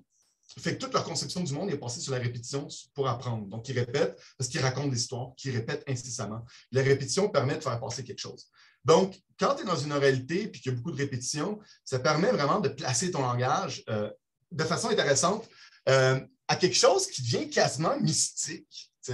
Puis Volman, il y a une forme de mysticisme quand il fait parler de ses personnages euh, dans, dans, dans The Dying Grass. Juste, juste le titre est, hallucinant. le- L'herbe qui meurt. C'est- d'une beauté absolument fondamentale. Et quand j'ai lu The Dying Grass, euh, c'était après que j'ai écrit Démiciel, je pense. Je me suis dit, oh mon Dieu, en fait, je pourrais quasiment répéter plus. Puis j'ai l'intention de faire encore plus de répétitions. Peut-être que le roman ne sera jamais publié, qui sait? Euh, mais j'ai l'impression d'y aller à fond la caisse. Euh, puis aussi, d'ailleurs, j'ai lu il n'y a pas longtemps Enfant de Dieu de McCarthy. Et étrangement, ça m'avait passé sous le radar. Puis lui, avec, est aussi dans, dans, dans répétition, mais lui, il est dans Les Pauvres Blancs, encore une fois. Puis euh, McCarthy, Dieu sait que c'est un écrivain euh, assez mystique aussi, lui aussi. Euh, il est très dichotomique, on peut dire ce qu'on veut, McCarthy, mais, mais il y a une écriture très, très riche en cholestérol. Là, tu sais, là, euh, tu manges des frites, tu manges canon frit, là, là, c'est, la, gastronomie là, grasse. Là. Mais par contre, il y a une forme de mysticisme que je pense qui, lui aussi, fait par la répétition. Euh, non, The Dying Grass. Ah, il est traduit en français. Si vous êtes capable de me dire si vous l'avez trouvé en français, dites-moi je vais lâcher pour mon beau-père parce que je ne suis pas sûr s'il est encore traduit, The Dying Grass. Avant de passer à la suite, on, on fait une petite photo. Euh, on a pour habitude de faire une photo de groupe. Donc voilà, préparez-vous. Ceux qui ont le livre, évidemment, vous pouvez le mettre en avant. 3, 2, 1. On ne vous voit plus, Joël. C'est bon, parfait, merci. Euh, Karine, c'est à toi.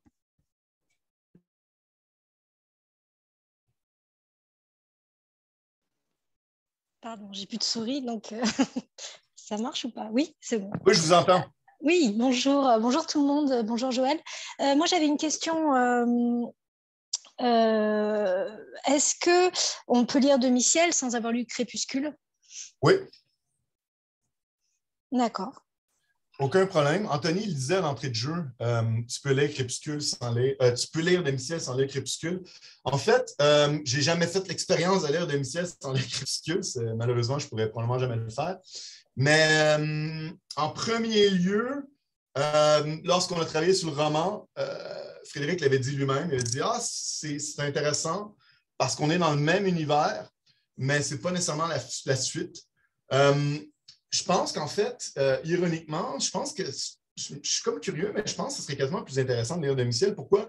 Parce qu'essentiellement, si je ne me trompe pas, il y a. Ah oui, il y a, trois choses. Euh, il y a, dans Domicile, il y a un, lieu dans, l'espèce de village là, qui est un, dépensier, donc un ancien, une ancienne boutique qui, qui, est tout carbonisé.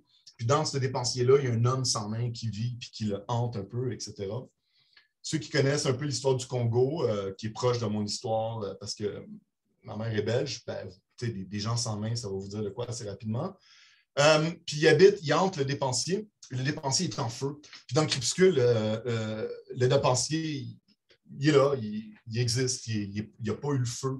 puis il y a des gens qui ont une espèce de restaurant, auberge, bar qui est là. puis il y a le dépensier et la dépensière, ce sont des personnages du roman. donc, quand dans, dans le ciel, il a brûlé. On ne sait pas pourquoi vraiment. Ensuite, ben, comme je disais tout à l'heure, il y a le, bâtisseur qui est un personnage assez important dans Crépuscule qui malheureusement euh, meurt. Euh, alors voilà. Euh, et troisièmement, ah, ben, il y a l'enfant. L'enfant, la mère et le père. L'enfant, la mère et le père. Mais c'est. tu les as dans le premier, mais l'enfant, il n'est pas là, en fait. Crépuscule termine, puis la femme, l'enfant n'est pas encore. Euh, je pense que c'est tout. Tu peux, vraiment commencer par, n'importe lequel. C'est vraiment pas un problème. Donc, tu peux te décider de juste lire Crépuscule puis basta, ou juste emprunter domicile à la bibliothèque, le lire. si ça te plaît, ben, tu y vas pour Crépuscule, qui est offert en poche à 10 euros d'ailleurs. Ça, c'est sympa. Donc, au pire, tu te dis, ah, j'ai loué domicile, je vais regarder ça. Euh, puis tu dis, ah, c'est bon. Puis là, tu achètes Crépuscule en poche, puis ça t'a juste coûté 10 euros, puis c'est ton business. Ça, ça peut être un modèle d'affaires assez intéressant. Là.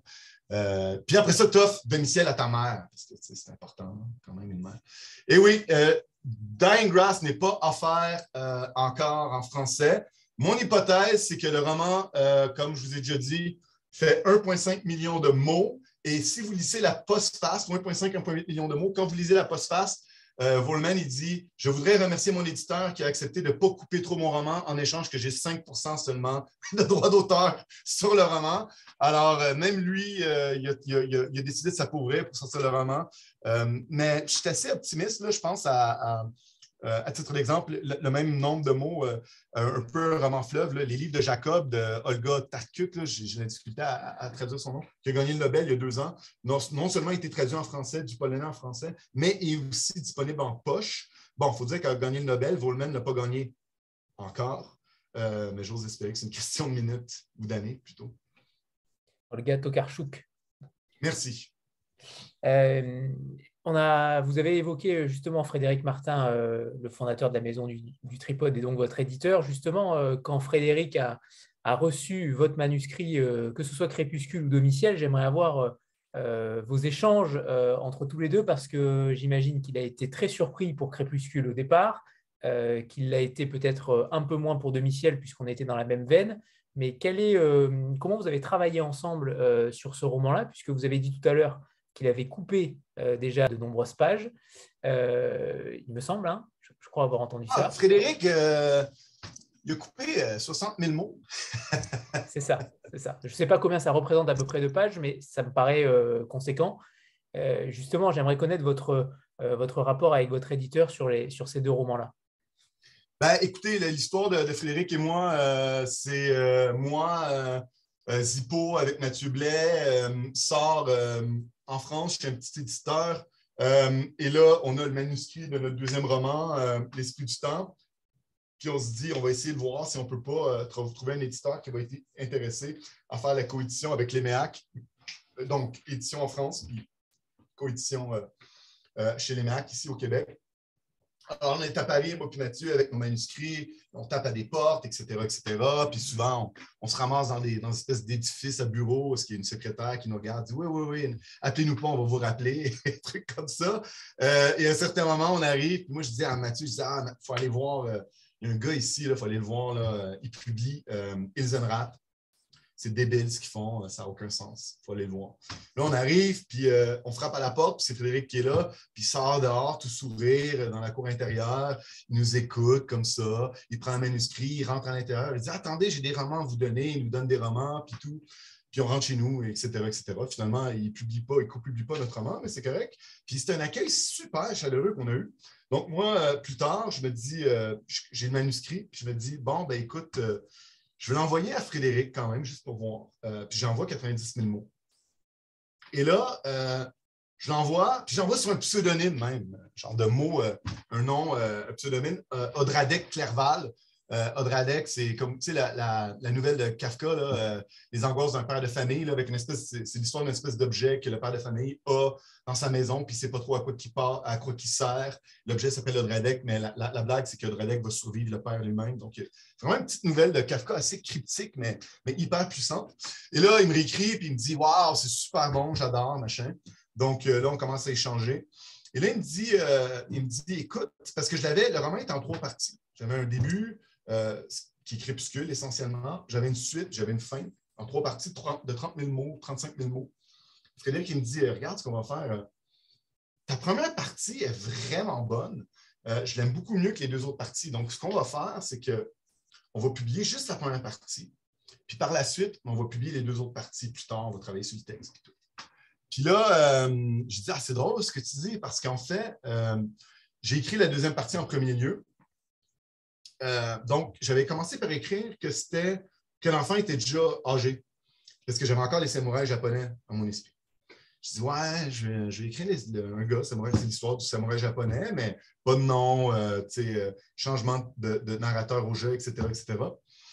Puis là, par la suite, une fois que j'avais fini mon histoire de samouraï japonais, qui, finalement, il, se faisait, il se faisait mobiliser pour la guerre, puis, puis à la fin du roman, du manuscrit, il revenait à l'espèce d'endroit où est-ce qu'il y a des wagons, où est-ce que son père était mort, puis tout était vide et, tout, puis euh, c'était un peu l'espèce de, fin que le, que le, fils il, fait la guerre contre, contre, le pays de son père, etc.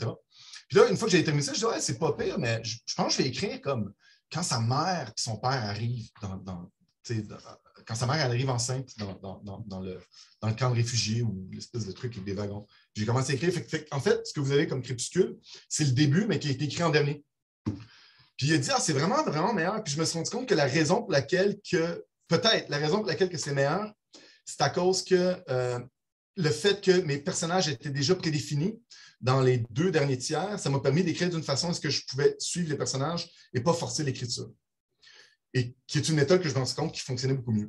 Euh, alors là, quand, alors voilà, puis c'est comme ça qu'on a décidé de sortir le premier. Pour Demi-Ciel, euh, ça a été encore une fois, j'ai essayé plusieurs trucs. J'ai essayé au Hill, ça ne marchait pas. Euh, puis à un certain moment, je me suis dit, euh, OK, tant pis, euh, je réécris au jeu. Puis, puis quand, il l'a reçu, il était. J'avais envoyé, je pense, un, 20% du début. Puis il a trouvé ça super beau. Il a dit envoie-moi le reste et tout. Puis il a, passé au travers. Puis il a vraiment trouvé ça super bon. Moi, la raison pour laquelle que je suis content euh, d'avoir euh, écrit Demi-ciel et pas juste retravailler sur les anciens textes, donc on ne travaille pas sur les anciens textes, j'écris du début, vraiment du début.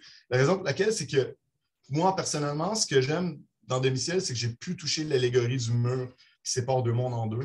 Donc, j'ai pu vraiment plus parler du premier monde et du deuxième monde. Donc, je suis comme dans un autre, dans une autre dans, une autre, dans d'autres thèmes. Donc, donc, ça renforce, je trouve, la trilogie.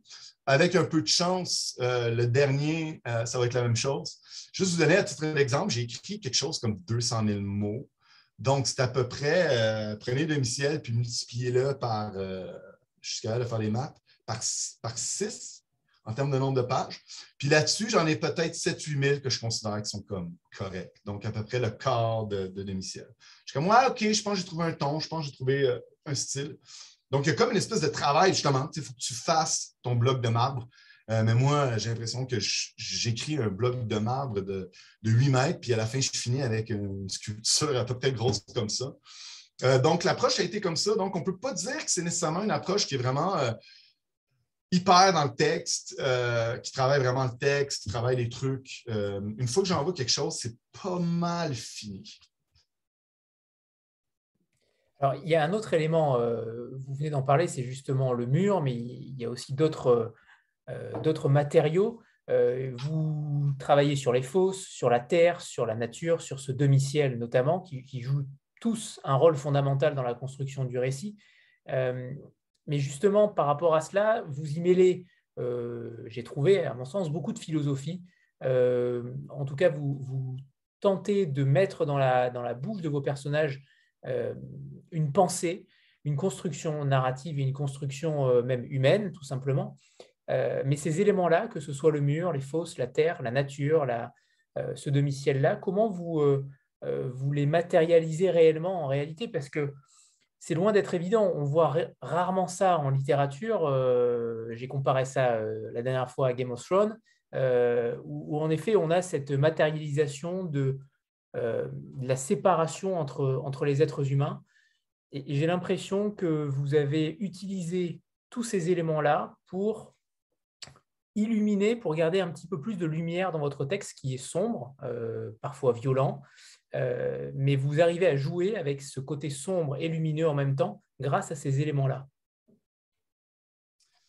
Euh, tu sais, plusieurs personnes, les gens qui, ont lu et qui m'en ont parlé, disent c'est hyper sombre, c'est vraiment comme super déprimant. Je me suis même fait dire, c'est pas le moment de lire des romans déprimants. Puis moi, ça, personnellement, Joël Cassis, ça, ça, ça, me frappe, dans le sens que, ben, malheureusement, à partir du moment que qu'on va plus baser notre économie sur l'extraction de ressources qui signifie des guerres civiles et de la pauvreté, ben moi, je vais poser mon crayon, puis je vais vous parler d'histoire de, de lapin rose, puis, euh, puis, de fleurs. Il n'y a aucun problème. Le problème, c'est qu'on n'est pas rendu là. Puis aussi, je reviens à ce que je vous disais tout à l'heure. Euh, je parlais aussi de, du mur, puis des allégories, puis tout ça, euh, dans pas long. mais en premier lieu, l'affaire, c'est que je suis content que, que tu dises qu'il y a quand même, il y a quand même une humanité puis une beauté. Parce que, parce que moi, personnellement, euh, je trouve que, euh, je trouve que ce, qui, ce qui lie les personnages qui sont complètement dépourvus, euh, qui, vivent dans des situations euh, hyper précaires, qui risquent leur vie à tout moment. tu sais, comme dans Domiciel, il y a un truc qui, m'a frappé, puis je ne sais plus c'est où que, j'ai pris ça, mais c'est vraiment l'idée du père, parce que le père, il, est vraiment hyper brutal. bon, il est vraiment dur et tout. Puis lui, son but, c'est de, dire à son fils, à son fils, c'est tu peux plus être un enfant. Euh, puis le fait qu'il dise ça, en première instance, ça paraît comme méchant, mauvais, horrible. Mais malheureusement, pour lui, de dire à son fils, qui vit encore dans un monde d'enfants où est-ce que tout est beau, puis tout est un petit peu machin, de faire comprendre, il faut que tu arrêtes d'être un enfant. C'est une façon pour lui de s'assurer que son fils va, être capable de survivre dans un monde si hostile. Puis, c'est de l'amour, malgré tout. Euh, aussi horrible que c'est, aussi brutal que c'est, c'est de l'amour. Puis c'est beau. C'est hyper beau. Je pense pas que si on pouvait y parler à ce père-là, puis dire Est-ce que tu aimes ça, comme faire en sorte que ton fils n'aura pas d'enfance? Je suis sûr que cet homme-là, il, il, est hyper triste, puis hyper déchiré, puis hyper malheureux de cette situation-là. Par contre, il n'y a pas le choix parce que c'est sa façon pour lui de démontrer de l'amour. Quand tu es capable, malgré tout, de ne pas abandonner, de continuer à avoir de l'espoir, de continuer à faire des gestes pour les gens que tu dans des situations de vulnérabilité extrême, euh, pour moi, tu as une résilience qui, est d'une beauté absolument phénoménale. Euh, je peux juste te faire honneur. Euh, je peux juste me taire puis raconter une histoire qui essaie le plus possible que c'est toi le centre de l'histoire, puis dire Ouais, OK, il y a peut-être un gars au bout du tunnel qui va être capable de publier ça. Euh, puis ça, c'est cool. Mais moi, je le fais parce que je, veux que les gens le lisent puis ils prennent conscience de toi. Au niveau du mur, puis l'allégorie, donc tu as, le mur, tu as les fosses. C'est drôle parce qu'au début, pour moi, en fait, je veux le dire très clairement, ce roman-là, comme on l'a dit d'entrée de jeu, c'est l'histoire du coltan. Moi, je fais partie de, à titre d'exemple, je n'ai pas de téléphone cellulaire. Euh, tout le monde en a, etc., etc. Euh, il y a quelque chose avec le coltan que je m'intéresse à, comme je vous ai dit préalablement, je m'intéresse beaucoup à, la République démocratique du Congo, au RDC, bon, etc. Euh, surtout, surtout à la situation géologique minière, le fait que c'est un pays hyper riche et que la richesse du pays est à quelque part son propre malheur. Puis je m'intéresse aussi à l'extraction de ressources, forcément. puis puis, moi, l'idée du coltan, je trouve ça fascinant parce que parce que c'est vraiment quelque chose qu'on trouve dans, dans, les cellulaires, puis que c'est quelque chose sur lequel que les Occidentaux, parmi d'autres, on est convaincus qu'on a besoin pour vivre. Le monde ne peut plus vivre sans cellulaire. Fait que si on fait l'adéquation assez simple, ben OK, ça veut dire que notre monde dans lequel on vit, il y a des gens qui vivent dans une situation relativement aisée, qui sont incapables de vivre sans qu'on euh, on, fasse l'extraction de ce métal-là. Mais souvent, on n'a même pas conscience des conditions dans lesquelles les gens vont vivre. moi, je me suis dit, je vais créer l'histoire de gens qui vivent au Kivu et qui vont extraire euh, du coltan dans une mine, où est-ce qu'il y a euh, des, militaires qui sont ce qu'on appelle les seigneurs de guerre et qui font travailler les enfants et qui extraient le coltan et qui, par la suite, le vendent euh, un ensemble de chaînes, puis éventuellement, il y a des compagnies euh, minières canadiennes. Les Canadiens, on est les plus grands, euh, les plus grands propriétaires de compagnies minières, malgré le fait qu'on aime se considérer comme étant un pays qui a inventé les casques bleus, qu'on aime tout le monde, qu'on aime culturel, etc., etc. Et là, de fil en aiguille, ce, ce, coltan-là se ramasse dans le cellulaire d'un jeune homme de 17 ans qui, est là dans un cours de sociologie de mass media, puis qui n'a même pas conscience de toute la brutalité. mais finalement, je me suis rendu compte qu'en écrivant que, ben, en fait, la fausse de coltan est plus puissante que simplement une force de coltan parce que c'est en fait une allégorie euh, narrative. Euh, c'est l'allégorie de l'absurdité humaine. On ne sait pas vraiment pourquoi il creuse. Puis là, tout d'un coup, tu as une profondeur. On a une idée vague à peu près, mais quand tu vas beaucoup plus dans l'ambiguïté, puis il creuse, puis là, je me suis rendu compte, je me suis dit, non seulement j'explore l'absurdité de la condition humaine, mais j'explore aussi l'absurdité de la, de la, masculinité toxique conservatrice on va aller travailler, on va travailler, on va travailler, mais ça n'a aucun sens. Euh, le travail n'a aucun sens, mais ils continuent à le faire euh, malgré tout euh, pour essayer de défendre une espèce d'idée qu'ils sont capables d'avoir le dessus sur une nature qui est hostile. donc, l'espèce de, aussi de, dans le roman, quand il parle de, la Terre, il y a vraiment comme on creuse les ovaires de la Terre. il y a vraiment l'idée de, de, la main de l'homme face à la nature. Donc, l'idée de domestiquer une terre, l'idée que c'est des hommes qui sont impuissants, euh, ils ont perdu leur forme de contrôle sur le monde, puis leur seule façon qu'ils ont l'impression de retrouver une forme de contrôle, c'est en redomestiquant la nature. Ça, c'est une idée qui est fondamentale chez Marx. Ce qui, ce qui différencie l'homme de l'animal, c'est que l'homme est une créature qui crée ses propres outils et qui domine la nature. Puis ça, je voulais leur mettre aussi euh, pour, pour faire une espèce de, de, de, critique un peu de, la masculinité conservatrice aussi, puis l'absurdité de, continuer à creuser les fosses euh, malgré le fait qu'ils perdent complètement la tête, ils perdent, ils perdent contrôle sur le monde. C'est ça qu'on vit en ce moment, puis dans, dans, le roman que j'essaie d'écrire en ce moment, je, veux plus travailler ce thème-là, l'idée de, l'idée de dire comme on dirait qu'on perd le contrôle du monde par le réchauffement climatique, etc., etc. La nature, on perd le contrôle de la nature, euh, la nature devient hostile à cause qu'on la pollue, à cause du fait qu'on essaie de la, contrôler, mais qu'on dirait que notre réflexe, c'est de vouloir encore plus contrôler le monde. Il n'y a, jamais une forme d'humilité de dire, OK, on va, on, va, on va comme essayer de faire en sorte de dire, ben, peut-être que notre paradigme de possession, euh, peut-être qu'il est comme à remettre en question. Puis bon, en tant que sociologue, en tant qu'artiste, en tant qu'anarchiste, blablabla, bla, bla, c'est quelque chose dans lequel que je crois, que, que, l'idée de la possession... Euh, euh, à tous les prix, c'est une idée foncièrement capitaliste, c'est une idée foncièrement masculine, c'est une idée duquel euh, je suis critique. Donc là, tout d'un coup, waouh, je ne parle plus de coltan, je parle de fausse. Au début, le mur, c'était juste parce que je voulais dire, OK, de l'autre côté du mur, il y a la ville. Euh, puis c'était très, c'était très, c'était très, c'était nullement allégorique. Puis à un certain moment, je me suis rendu compte, je me suis dit, en lisant, je me suis dit, Man, non, non, attends, le mur, man, c'est le premier monde et, le monde pauvre, carrément. Puis wow, OK, c'est vraiment plus puissant. Tu sais, tu es dans des situations où tu écris et tu as l'impression que le roman lui-même t'enseigne quelque chose. Je comprends parfaitement. Et c'est vrai que euh, rares sont les rencontres où justement euh, on, arrive à déceler ce qu'il y a derrière l'écrivain, derrière le, roman. Et cette rencontre-là éclaire véritablement la première lecture. Une fois qu'on a lu une première fois le roman et qu'on vous écoute derrière, euh, beaucoup de choses s'éclairent, beaucoup de choses euh, s'illuminent aussi. Et, c'est intéressant ce que vous disiez tout à l'heure sur la, première lecture où on était un petit peu perdu. Euh, vous ne le serez pas forcément, euh, je m'adresse à, ceux qui ne l'ont pas encore lu, mais vous ne le serez pas forcément, mais vous serez déboussolé, ça c'est une certitude. Mais sur une deuxième lecture, après avoir écouté Joël, euh, tout paraît totalement différent. À mon sens, tout paraît totalement différent. Sandra. Bah, justement, ma question, elle est, liée à ce que tu viens de dire, en fait, Anthony, parce que enfin, votre discours, il est foisonnant, il est hyper riche, on sent bien que le message, il est multiple, il est... oui, il est multiple. Et, mais en même temps, vous racontez ça sous, le prisme de l'allégorie, c'est très implicite. Et, en fait, est-ce que, enfin, est-ce que finalement, vous, souhaitez que votre lecteur il entende tout ce que vous nous dites là ce soir? Ou est-ce que vous vous contentez finalement de, quelques messages qui passent malgré tout? Parce que je me dis, il y a forcément un peu de déchets dans notre lecture, forcément. Enfin, il y, a des choses, il y a des lacunes dans notre lecture. Là, euh, en effet, moi, je l'ai lu une première fois, il y a plein de choses là que j'entends ce soir, comme le disait Anthony à l'instant. Écoutez, Sandra, je vais vous rassurer, OK? Euh, quand j'ai écrit Demi-ciel, OK, j'ai fait lire à certaines personnes. Puis quand ils m'ont dit ce qu'ils ont compris, il y a plein d'affaires qui m'ont échappé à la lecture.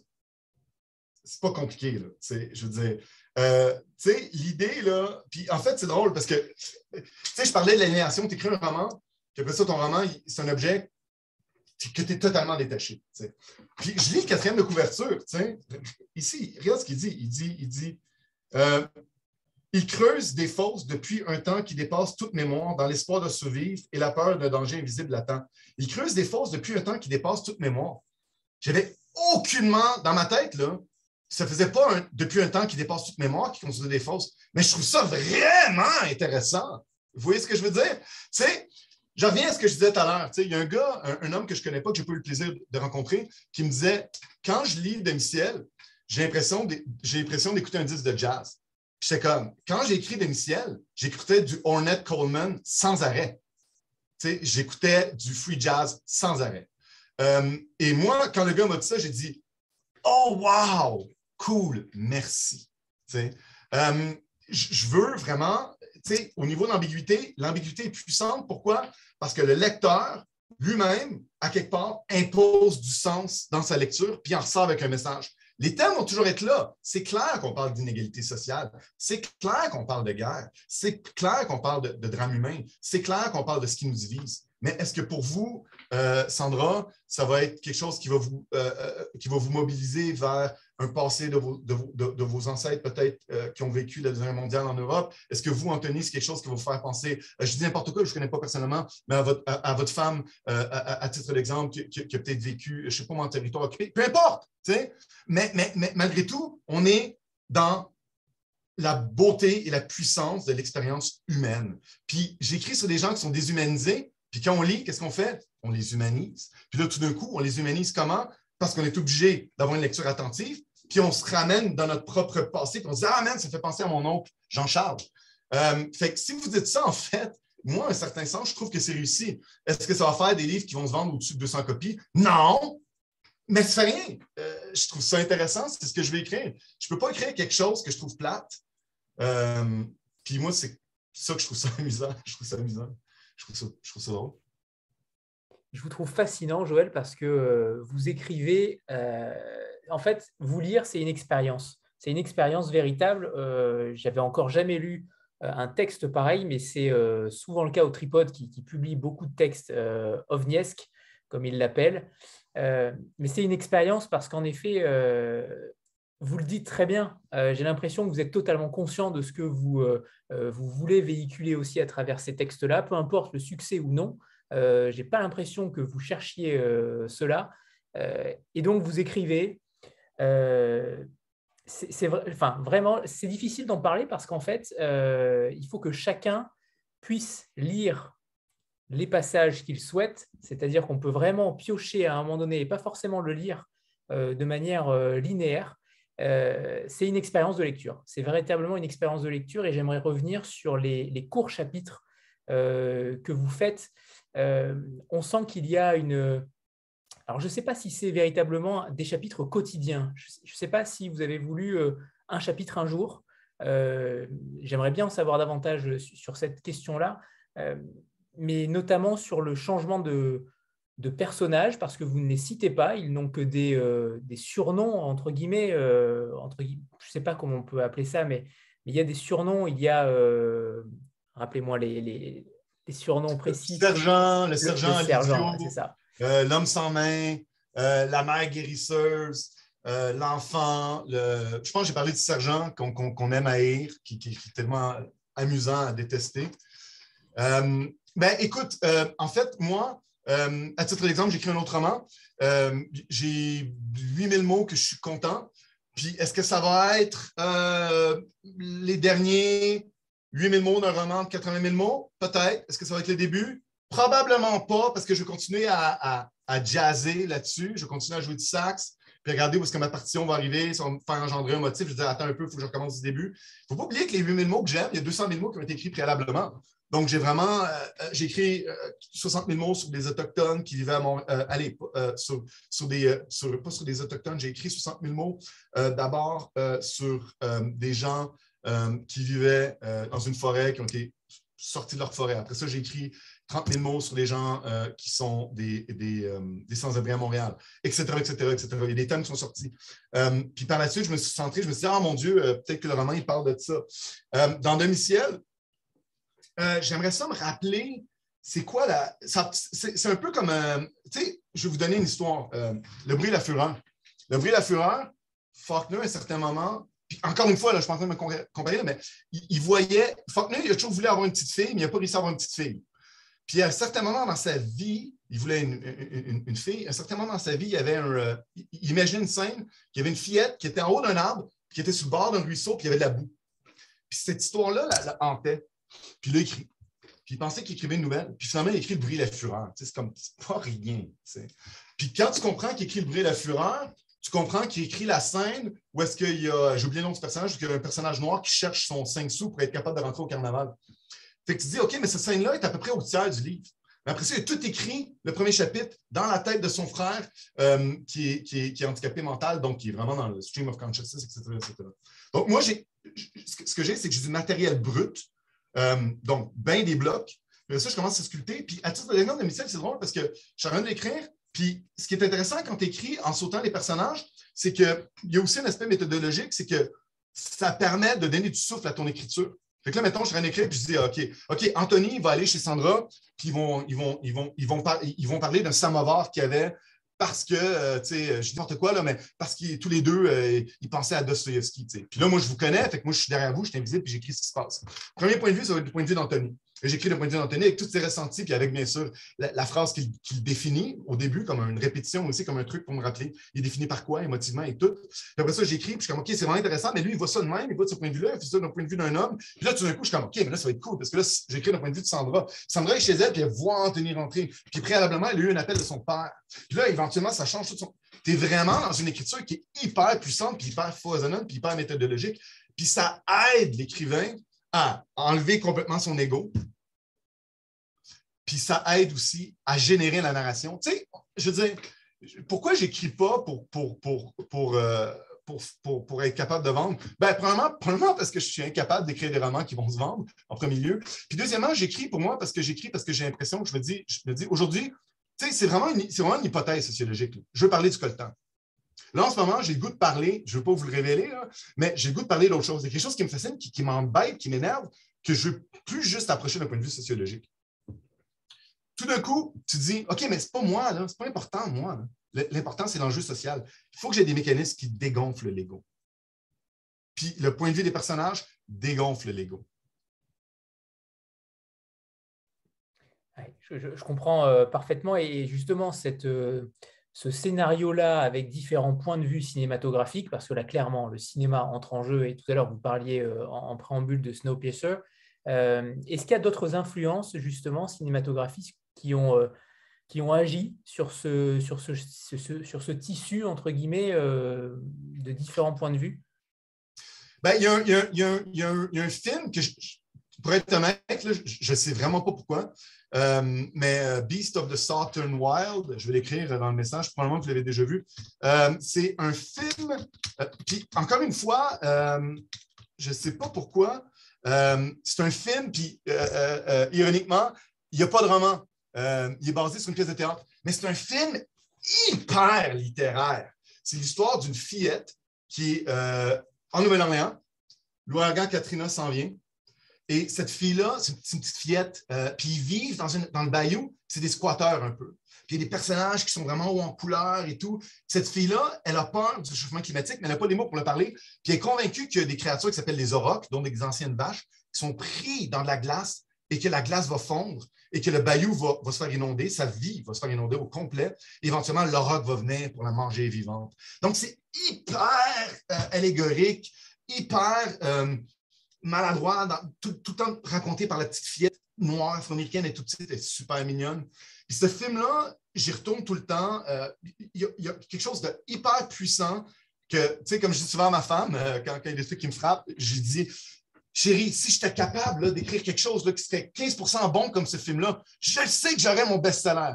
Donc, ça, euh, Beast of the Southern Wild, euh, allez le voir euh, si vous ne l'avez pas déjà vu. Au niveau de la présentation narrative. puis en plus, on est dans le narrateur enfant. Là, tu es vraiment dans une puissance narrative inégalée, je pense. Là, on, parle vraiment dans les tops. Ici, au Québec, bien sûr, on, pense à. Je ne peux pas croire, je. voyons donc. La Vallée des Avalées, on pense à Richard Ducharme, qui est une institution au Québec comme, écrivain, quand on pense au narrateur enfant.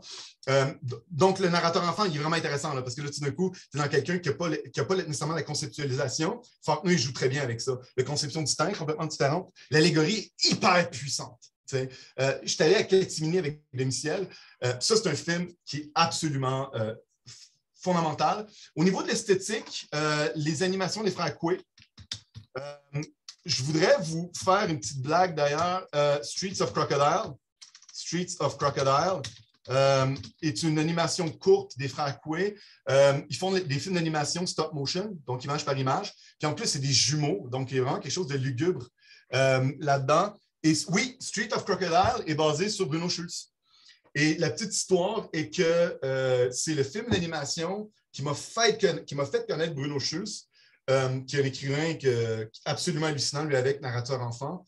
Euh, super tragique, euh, tué par les nazis, pas assez connu, d'après moi, Bruno Schulz, qui est d'ailleurs un écrivain qui est encensé par mon ami au Tripod, qui a publié le même jour que moi, François, qui, a publié un roman qui est sorti le 5 février chez Tripod. J'ai oublié le nom, mais allez le voir. Là, et, les, frères Coué, euh, regardez l'esthétique, euh, vraiment intéressant aussi. Euh, puis ça touche une esthétique qui est proche de Schultz aussi. Schultz aussi dans les. les, j'oublie, je lis en anglais, je sais pas pourquoi, j'ai lu en français aussi. Dans les boutiques de cannelle. En français, Schultz, c'est les boutiques de cannelle. narrateur enfant, encore une fois, allégorie super puissante. il y a une déification de son père et son père est en train de devenir fou. et à cause que son père devient fou, euh, on est vraiment dans le monde qui perd le sens parce que son père est l'ensemble du sens du monde dans, l'esprit de l'enfant. On est vraiment dans, une littérature qui est hyper puissante, qui est intemporelle. On parle de quelqu'un qui, a traduit euh, Kafka en polonais, c'est pas, pas un deux de pique, là, Bruno Schulz quand même. Les frères Coué ont fait un livre d'animation aussi. Oui, merci François euh, Zabowski euh, pour l'auteur des tripodes euh, aussi, qui, est vraiment un, fin lecteur de Schulz. Je vous encourage à, lire, c'est vraiment. alors voilà, au niveau cinématographique, rapidement, je suis sûr que j'oublie plein de choses, malheureusement. mais, mais, mais, mais j'irai pour ça soit dit en passant, si vous avez envie de, si vous avez envie de, un vendredi soir, vous n'avez vous avez rien à faire, euh, moi, des fois, j'ai des vendredis soirs, j'ai rien à faire, je suis tranquille chez moi, mon fils il dort, ma femme est au théâtre. Je prends le DVD de Tandis que j'agonise, réalisé par, euh, euh, par, l'acteur principal, qui est un acteur très connu. j'ai oublié son nom, bien sûr. Je le mets dans le DVD et je l'écoute. Pourquoi? Parce que, bon, le port des gens vont dire que c'est un film mauvais comment tu peux faire du Faulkner au cinéma, c'est absurde. Sauf que la différence, c'est que c'est un film qui est très proche du texte. Donc, tu as des moments où est-ce que tu as des euh, les acteurs vont être filmés comme ça, puis vont déclamer du Faulkner. Donc, c'est une façon assez, assez facile euh, de lire du Faulkner sans le lire. Donc, je retourne souvent ces DVD-là euh, parce que Faulkner, comme un recueil de poésie, à chaque fois que tu lis, il y a des passages que tu dis Oh mon Dieu, j'écoutais le, cours de Yale aussi qui est disponible, je pourrais vous l'envoyer sur Tandis que j'agonise. Si vous voulez, envoyez-moi un courriel, je vous envoie les liens. Il y a plein de choses, il y a plein de passages qui sont absolument des gemmes que je n'avais même pas rendu compte. J'ai dû lire le j'ai dû le roman à peu près une quinzaine de fois. Il est fait en forme de film. et vous verrez, l'acteur principal qui est le producteur, c'est un acteur qui est connu pour des comédies, j'oublie son nom, un acteur américain. Ça avec, c'est très bien. Euh, ensuite, euh, je pense qu'il euh, y avait quelque chose aussi que je... Ah oui, je, m'étais intéressé dernièrement à, regarder aussi un petit peu plus du côté de Fellini parce que je trouvais ça aussi intéressant, un peu aussi roman, un peu comment il passe l'espèce de, à la fin du film, l'espèce de, pictographe de la romancienne, puis comment il passe d'un point de vue contemporain. ça, j'avais le goût aussi de, jouer un peu plus avec ça. Euh, c'est à peu près tout ce que je peux penser pour le moment, mais je suis sûr que j'oublie plein d'affaires. Je me sens mal. Il y a dans le, dans le texte des, euh, des passages, ils sont euh, peu nombreux, où vous prenez un point de vue indirect, dès le début d'ailleurs, où un personnage, ou en tout cas vous peut-être, vous racontez la scène peut-être de l'extérieur, des sortes d'ellipses en réalité, puisque le temps s'allonge un petit peu. Euh, c'était pour, euh, pour prendre une respiration à travers le texte. Euh, quelle était votre intention par rapport à cela? Mythologiser le tout, rendre ça mythique. Il y a comme une espèce de dissonance quand tu arrives dans les, dans les moments entre les textes, entre les textes. ça, sépare les, les, sections. Puis là, tout d'un coup, tu as, un roman qui est au jeu. Puis là, à un certain moment, comme vous dites, tu passes à des petits courts moments en italique qui est écrit au il. Puis il y a vraiment une question de, Je voulais vraiment. Je trouvais qu'il y avait un langage mythologique. Puis d'ailleurs, euh, je parlais du roman sur lequel je travaille, puis euh, je veux vraiment y retourner. Je veux vraiment y retourner. Euh, parce que là, tout d'un coup, on dirait que l'histoire, quand tu lis pendant la mise de ces trucs-là, il y a comme quelque chose d'étrange parce que le roman est écrit au présent, mais là, ça parle du passé, comme si tout s'était déjà déroulé. Puis ça, c'est la question que je veux, amener un, point de vue du. ça fait comme une espèce de mythologie ça fait vraiment comme euh, une espèce de réalité. Il est arrivé ainsi, puis etc.. Puis euh, quand j'ai commencé à l'écrire, j'ai dit, cet effet-là, il est super intéressant. Euh, parce que là, tout d'un coup, ça, recentre vraiment l'idée du, du danger extérieur qui sont là, on ne sait pas c'est quoi, du danger extérieur. tu es dans une universalité encore plus grande. Tu es aussi dans un récit qui est, vraiment mythique, puis à la fin, il est dirigé, tu es vraiment avec la femme puis le fils sur le bord du mur, puis tu as les espèces de détritus et tout. Et que là, tu arrives vraiment, euh, en tant que lecteur, tu es trop au pied du mur, puis tu sais qu'il y, a les, euh, les assassins qui sont derrière toi, puis vraiment, il finit d'une façon complètement abrupte. Euh, un peu comme un morceau de jazz d'ailleurs. le solo est fini. Et ça, pour moi, là, je, je, vais être honnête, j'ai commencé à l'écrire, l'expérimenter, puis je me suis gâté. J'ai dit ça, ça, ça, ça j'adore. L'espèce d'aspect mythologique. Je veux le conserver. Euh, pourquoi? Ben, c'est le côté surprenamment optimiste, euh, parce que c'est comme, ah non, en fait, tout ce qui s'est passé, en fait, c'est un récit mythologique, ça s'est passé dans le passé. Euh, puis on est là, nous autres, puis on s'en parle plus tard parce que ça a été résolu. donc ça, ça donne aussi un souffle, ça donne une espèce de point de vue extérieur.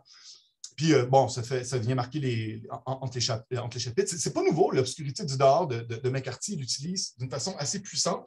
Lui, ce qu'il fait, c'est qu'il l'utilise justement strictement pour les personnages qui sont sont une espèce de, bandit qui finit par tuer l'enfant, en fait. Euh, donc voilà, donc euh, c'est vraiment ce sens-là. Puis encore une fois, tu vois, avec l'aspect mythique, dans le futur, je vais, faire je vais faire parler des personnages comme ça. Je vais faire parler des personnages qui parlent d'eux-mêmes au il, puis qui parlent au lecteur. J'ai expérimenté des trucs là, puis qui interpellent le lecteur. Euh, puis ça, j'ai hâte de voir ce que ça va donner. Peut-être que je vais être super enthousiaste, puis François, euh, allez, Frédéric va dire ah, Qu'est-ce que tu fais là? Ça n'a aucun sens. ça ne sera pas publié. Mais je pense qu'il y a quelque chose là-dedans. Tu sais, c'est comme. Il y a un surnom que je me donne moi-même, c'est le menuisier aveugle. Je suis le seul à donner ce surnom-là. Euh, parce que moi, l'écriture, c'est comme c'est vraiment du, travail de rabotage. sais, Rabotage. C'est pas, euh, je suis pas en train de boire l'absinthe avec une plume sur le bord d'une chandelle. Je suis en train de travailler comme un con sur le texte, sur OK, ben là, si je prends ce truc-là, je vais mettre cet angle-là, si je bouge ça comme ça, si, je sable un peu, est-ce que je peux faire que mon personnage qui est écrit au jeu parle de lui-même au il puis interpelle le lecteur? Oh mon Dieu, le lecteur lui-même pourrait être le gars qui est coupable de l'assassinat. Waouh, ça ouvre des trucs. Je rabote. Peut-être ça fonctionnera, peut-être ça ne fonctionnera pas. Euh, aveugle, pourquoi? Ben parce, que, parce, que, parce que quand j'écris, je, découvre au fur et à mesure que j'écris. Fait que je suis comme tout le temps dans un brouillard. Je vois, je vois à peu près à 30 cm devant moi. Puis à un moment donné, il y a quelque chose qui émerge. Pourquoi ça émerge? Parce que j'arrive. C'est comme euh, euh, Ginsberg, il disait. À un moment donné, il y a quelqu'un qui avait dit Comment tu sais que, ton poème est bon qu'il est prêt à être publié Il disait J'écris un poème puis je pleure. Puis quand je pleure, quand je lis mon poème que j'écris, je sais que c'est bon. Ça m'est arrivé une fois ou deux de pleurer après lire ce que j'ai écrit. Ginsburg, il fait constamment parce que c'est un homme doué d'une sensibilité et d'un talent absolument phénoménal. Euh, mais moi, je sais que c'est prêt quand j'ai l'impression que ça parle. Le roman, il parle. Le texte, il parle. Pourquoi il parle? Parce qu'il trouve, parce qu'il trouve une forme d'ambiguïté universelle.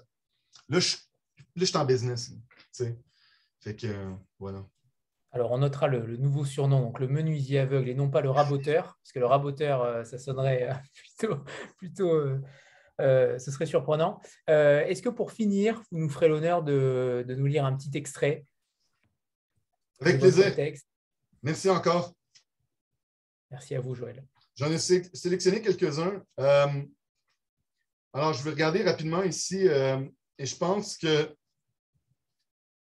je pense que je vais je pense que je vais donner, euh, je vais donner parole à la, mère parce que j'aimerais, euh, je veux que j'aimerais que les gens euh, le considèrent comme un personnage fort et puissant et un personnage central. Parce que j'arrête pas de parler des pères, puis de mon père, puis je suis un homme, puis c'est fatigant. puis ça, c'est quelque chose qu'il faut que j'essaie de me décentrer dans mon écriture. Euh, puis j'ai essayé de donner euh, quelque chose ici. Euh, OK, vous êtes prêts? Let's go. C'est bon. La mère, la, mère, la mère guérisseuse me dévisage avec ses yeux qui ne sont pas des yeux. Je vais aller chercher le petit. Ils ne te laisseront pas, dit la mère guérisseuse. C'était peut-être le soleil qui caressait nos corps réunis, l'eau de la mer qui ruisselait sur nos corps, le rythme des vagues qui s'accordaient à nos mouvements. C'était peut-être ses iris brisés, cherchant une alcôve pour se reconstituer. C'était quelque chose dans sa voix, dans ses gestes. Ça n'aurait pas pu être un autre homme. Ça devait être lui. Il n'y avait rien à faire. La naissance du petit n'a fait que confirmer tout ça. Mais lorsqu'il a commencé à creuser les fosses, lorsqu'il a cherché à comprendre ce qu'il appelait dans les entrailles de la terre, lorsque les fosses l'appelaient de plus en plus souvent et pour des périodes de plus en plus longues, il m'arrivait de me demander si c'était encore le même homme. Je lui demandais l'interrogeait sans les mots, la nuit venue, lorsque l'obscurité est si dense qu'elle te creuse les tripes et tu respires. Tu prends des énormes gorgées d'air, mais rien n'y fait. Alors la chaleur, bien sûr, et je me collais. Je lui demandais avec toute la chaleur que j'avais s'il était encore cet homme, celui que mon errance sur le bord de la mer m'a fait rencontrer. Et ses gestes, ses caresses corrosives d'absence répondaient non, ce n'était pas lui qui me prenait alors. Il était loin, dans le ventre froid de la terre, s'accrochant à l'espoir d'y dénicher quelque chose, le repos, le confinement, l'arrêt, le grand-père somnole à côté des braises rouges. Son visage plissé trahit la perte du petit aux côtés duquel il passe autrefois ses journées. Il est subitement seul, abandonné. Je me mets à marcher. Je marcherai jusqu'au mur avec le petit, jusqu'à leur moitié de ciel, et je leur montrerai nos corps impossibles, nos corps sacrifiés, et je leur demanderai de bien les regarder et de comprendre. Nous laisser vivre comme des bêtes pour dire que nous sommes des bêtes. Ils nous détruiront. Ils sont différents avec leurs yeux clairs et leur vie longue. Ils nous détruiront, mais nous sommes encore vivants. Et c'est ce que disent nos, c'est ce que disent nos gestes. C'est ce que disent tous nos gestes sous le demi-ciel. Écoutez-nous. Merci, Joël. On sent, euh, on sent dans cette lecture aussi l'engagement euh, et, le fait que vous, vous n'écrivez pas uniquement pour le plaisir. On sent qu'il y a aussi derrière euh, une souffrance et que vous l'exprimez à travers la littérature. Et ça, c'est à, à, à, citer, bien entendu. Euh, alors, il est temps de vous remercier toutes et tous, euh, mais évidemment euh, Joël. J'espère que Demi-Ciel fera son, son chemin parce qu'il le mérite et que votre œuvre continuera parce que pour le coup, vous êtes à part dans le milieu littéraire, dans le tissu éditorial français et québécois. alors merci déjà pour, pour, vos explications, pour votre façon d'expliquer les choses qui éclaire forcément le roman que certains vont, vont lire par la suite mais je leur conseillerais fortement euh, de vous écouter parce que ça apporte un supplément et une nouvelle lecture à, la première qui euh, est parfois éprouvante, mais qui est nécessaire. Et comme le monde euh, est éprouvant, je pense que votre livre est nécessaire également. Merci. Merci à tout le monde. Merci infiniment. Vraiment, merci de votre temps. Merci de vos questions. Merci de, prendre le temps de me parler. Et, et surtout, Anthony ou Sandra ou ou peu importe, n'hésitez pas à me contacter sous les liens pour euh, les références que j'ai fait, euh, euh, les, les et tout ça. n'hésitez pas à contacter, à, m'envoyer un courriel. Merci beaucoup. Merci à vous. Au revoir. tout le monde. Bye bye.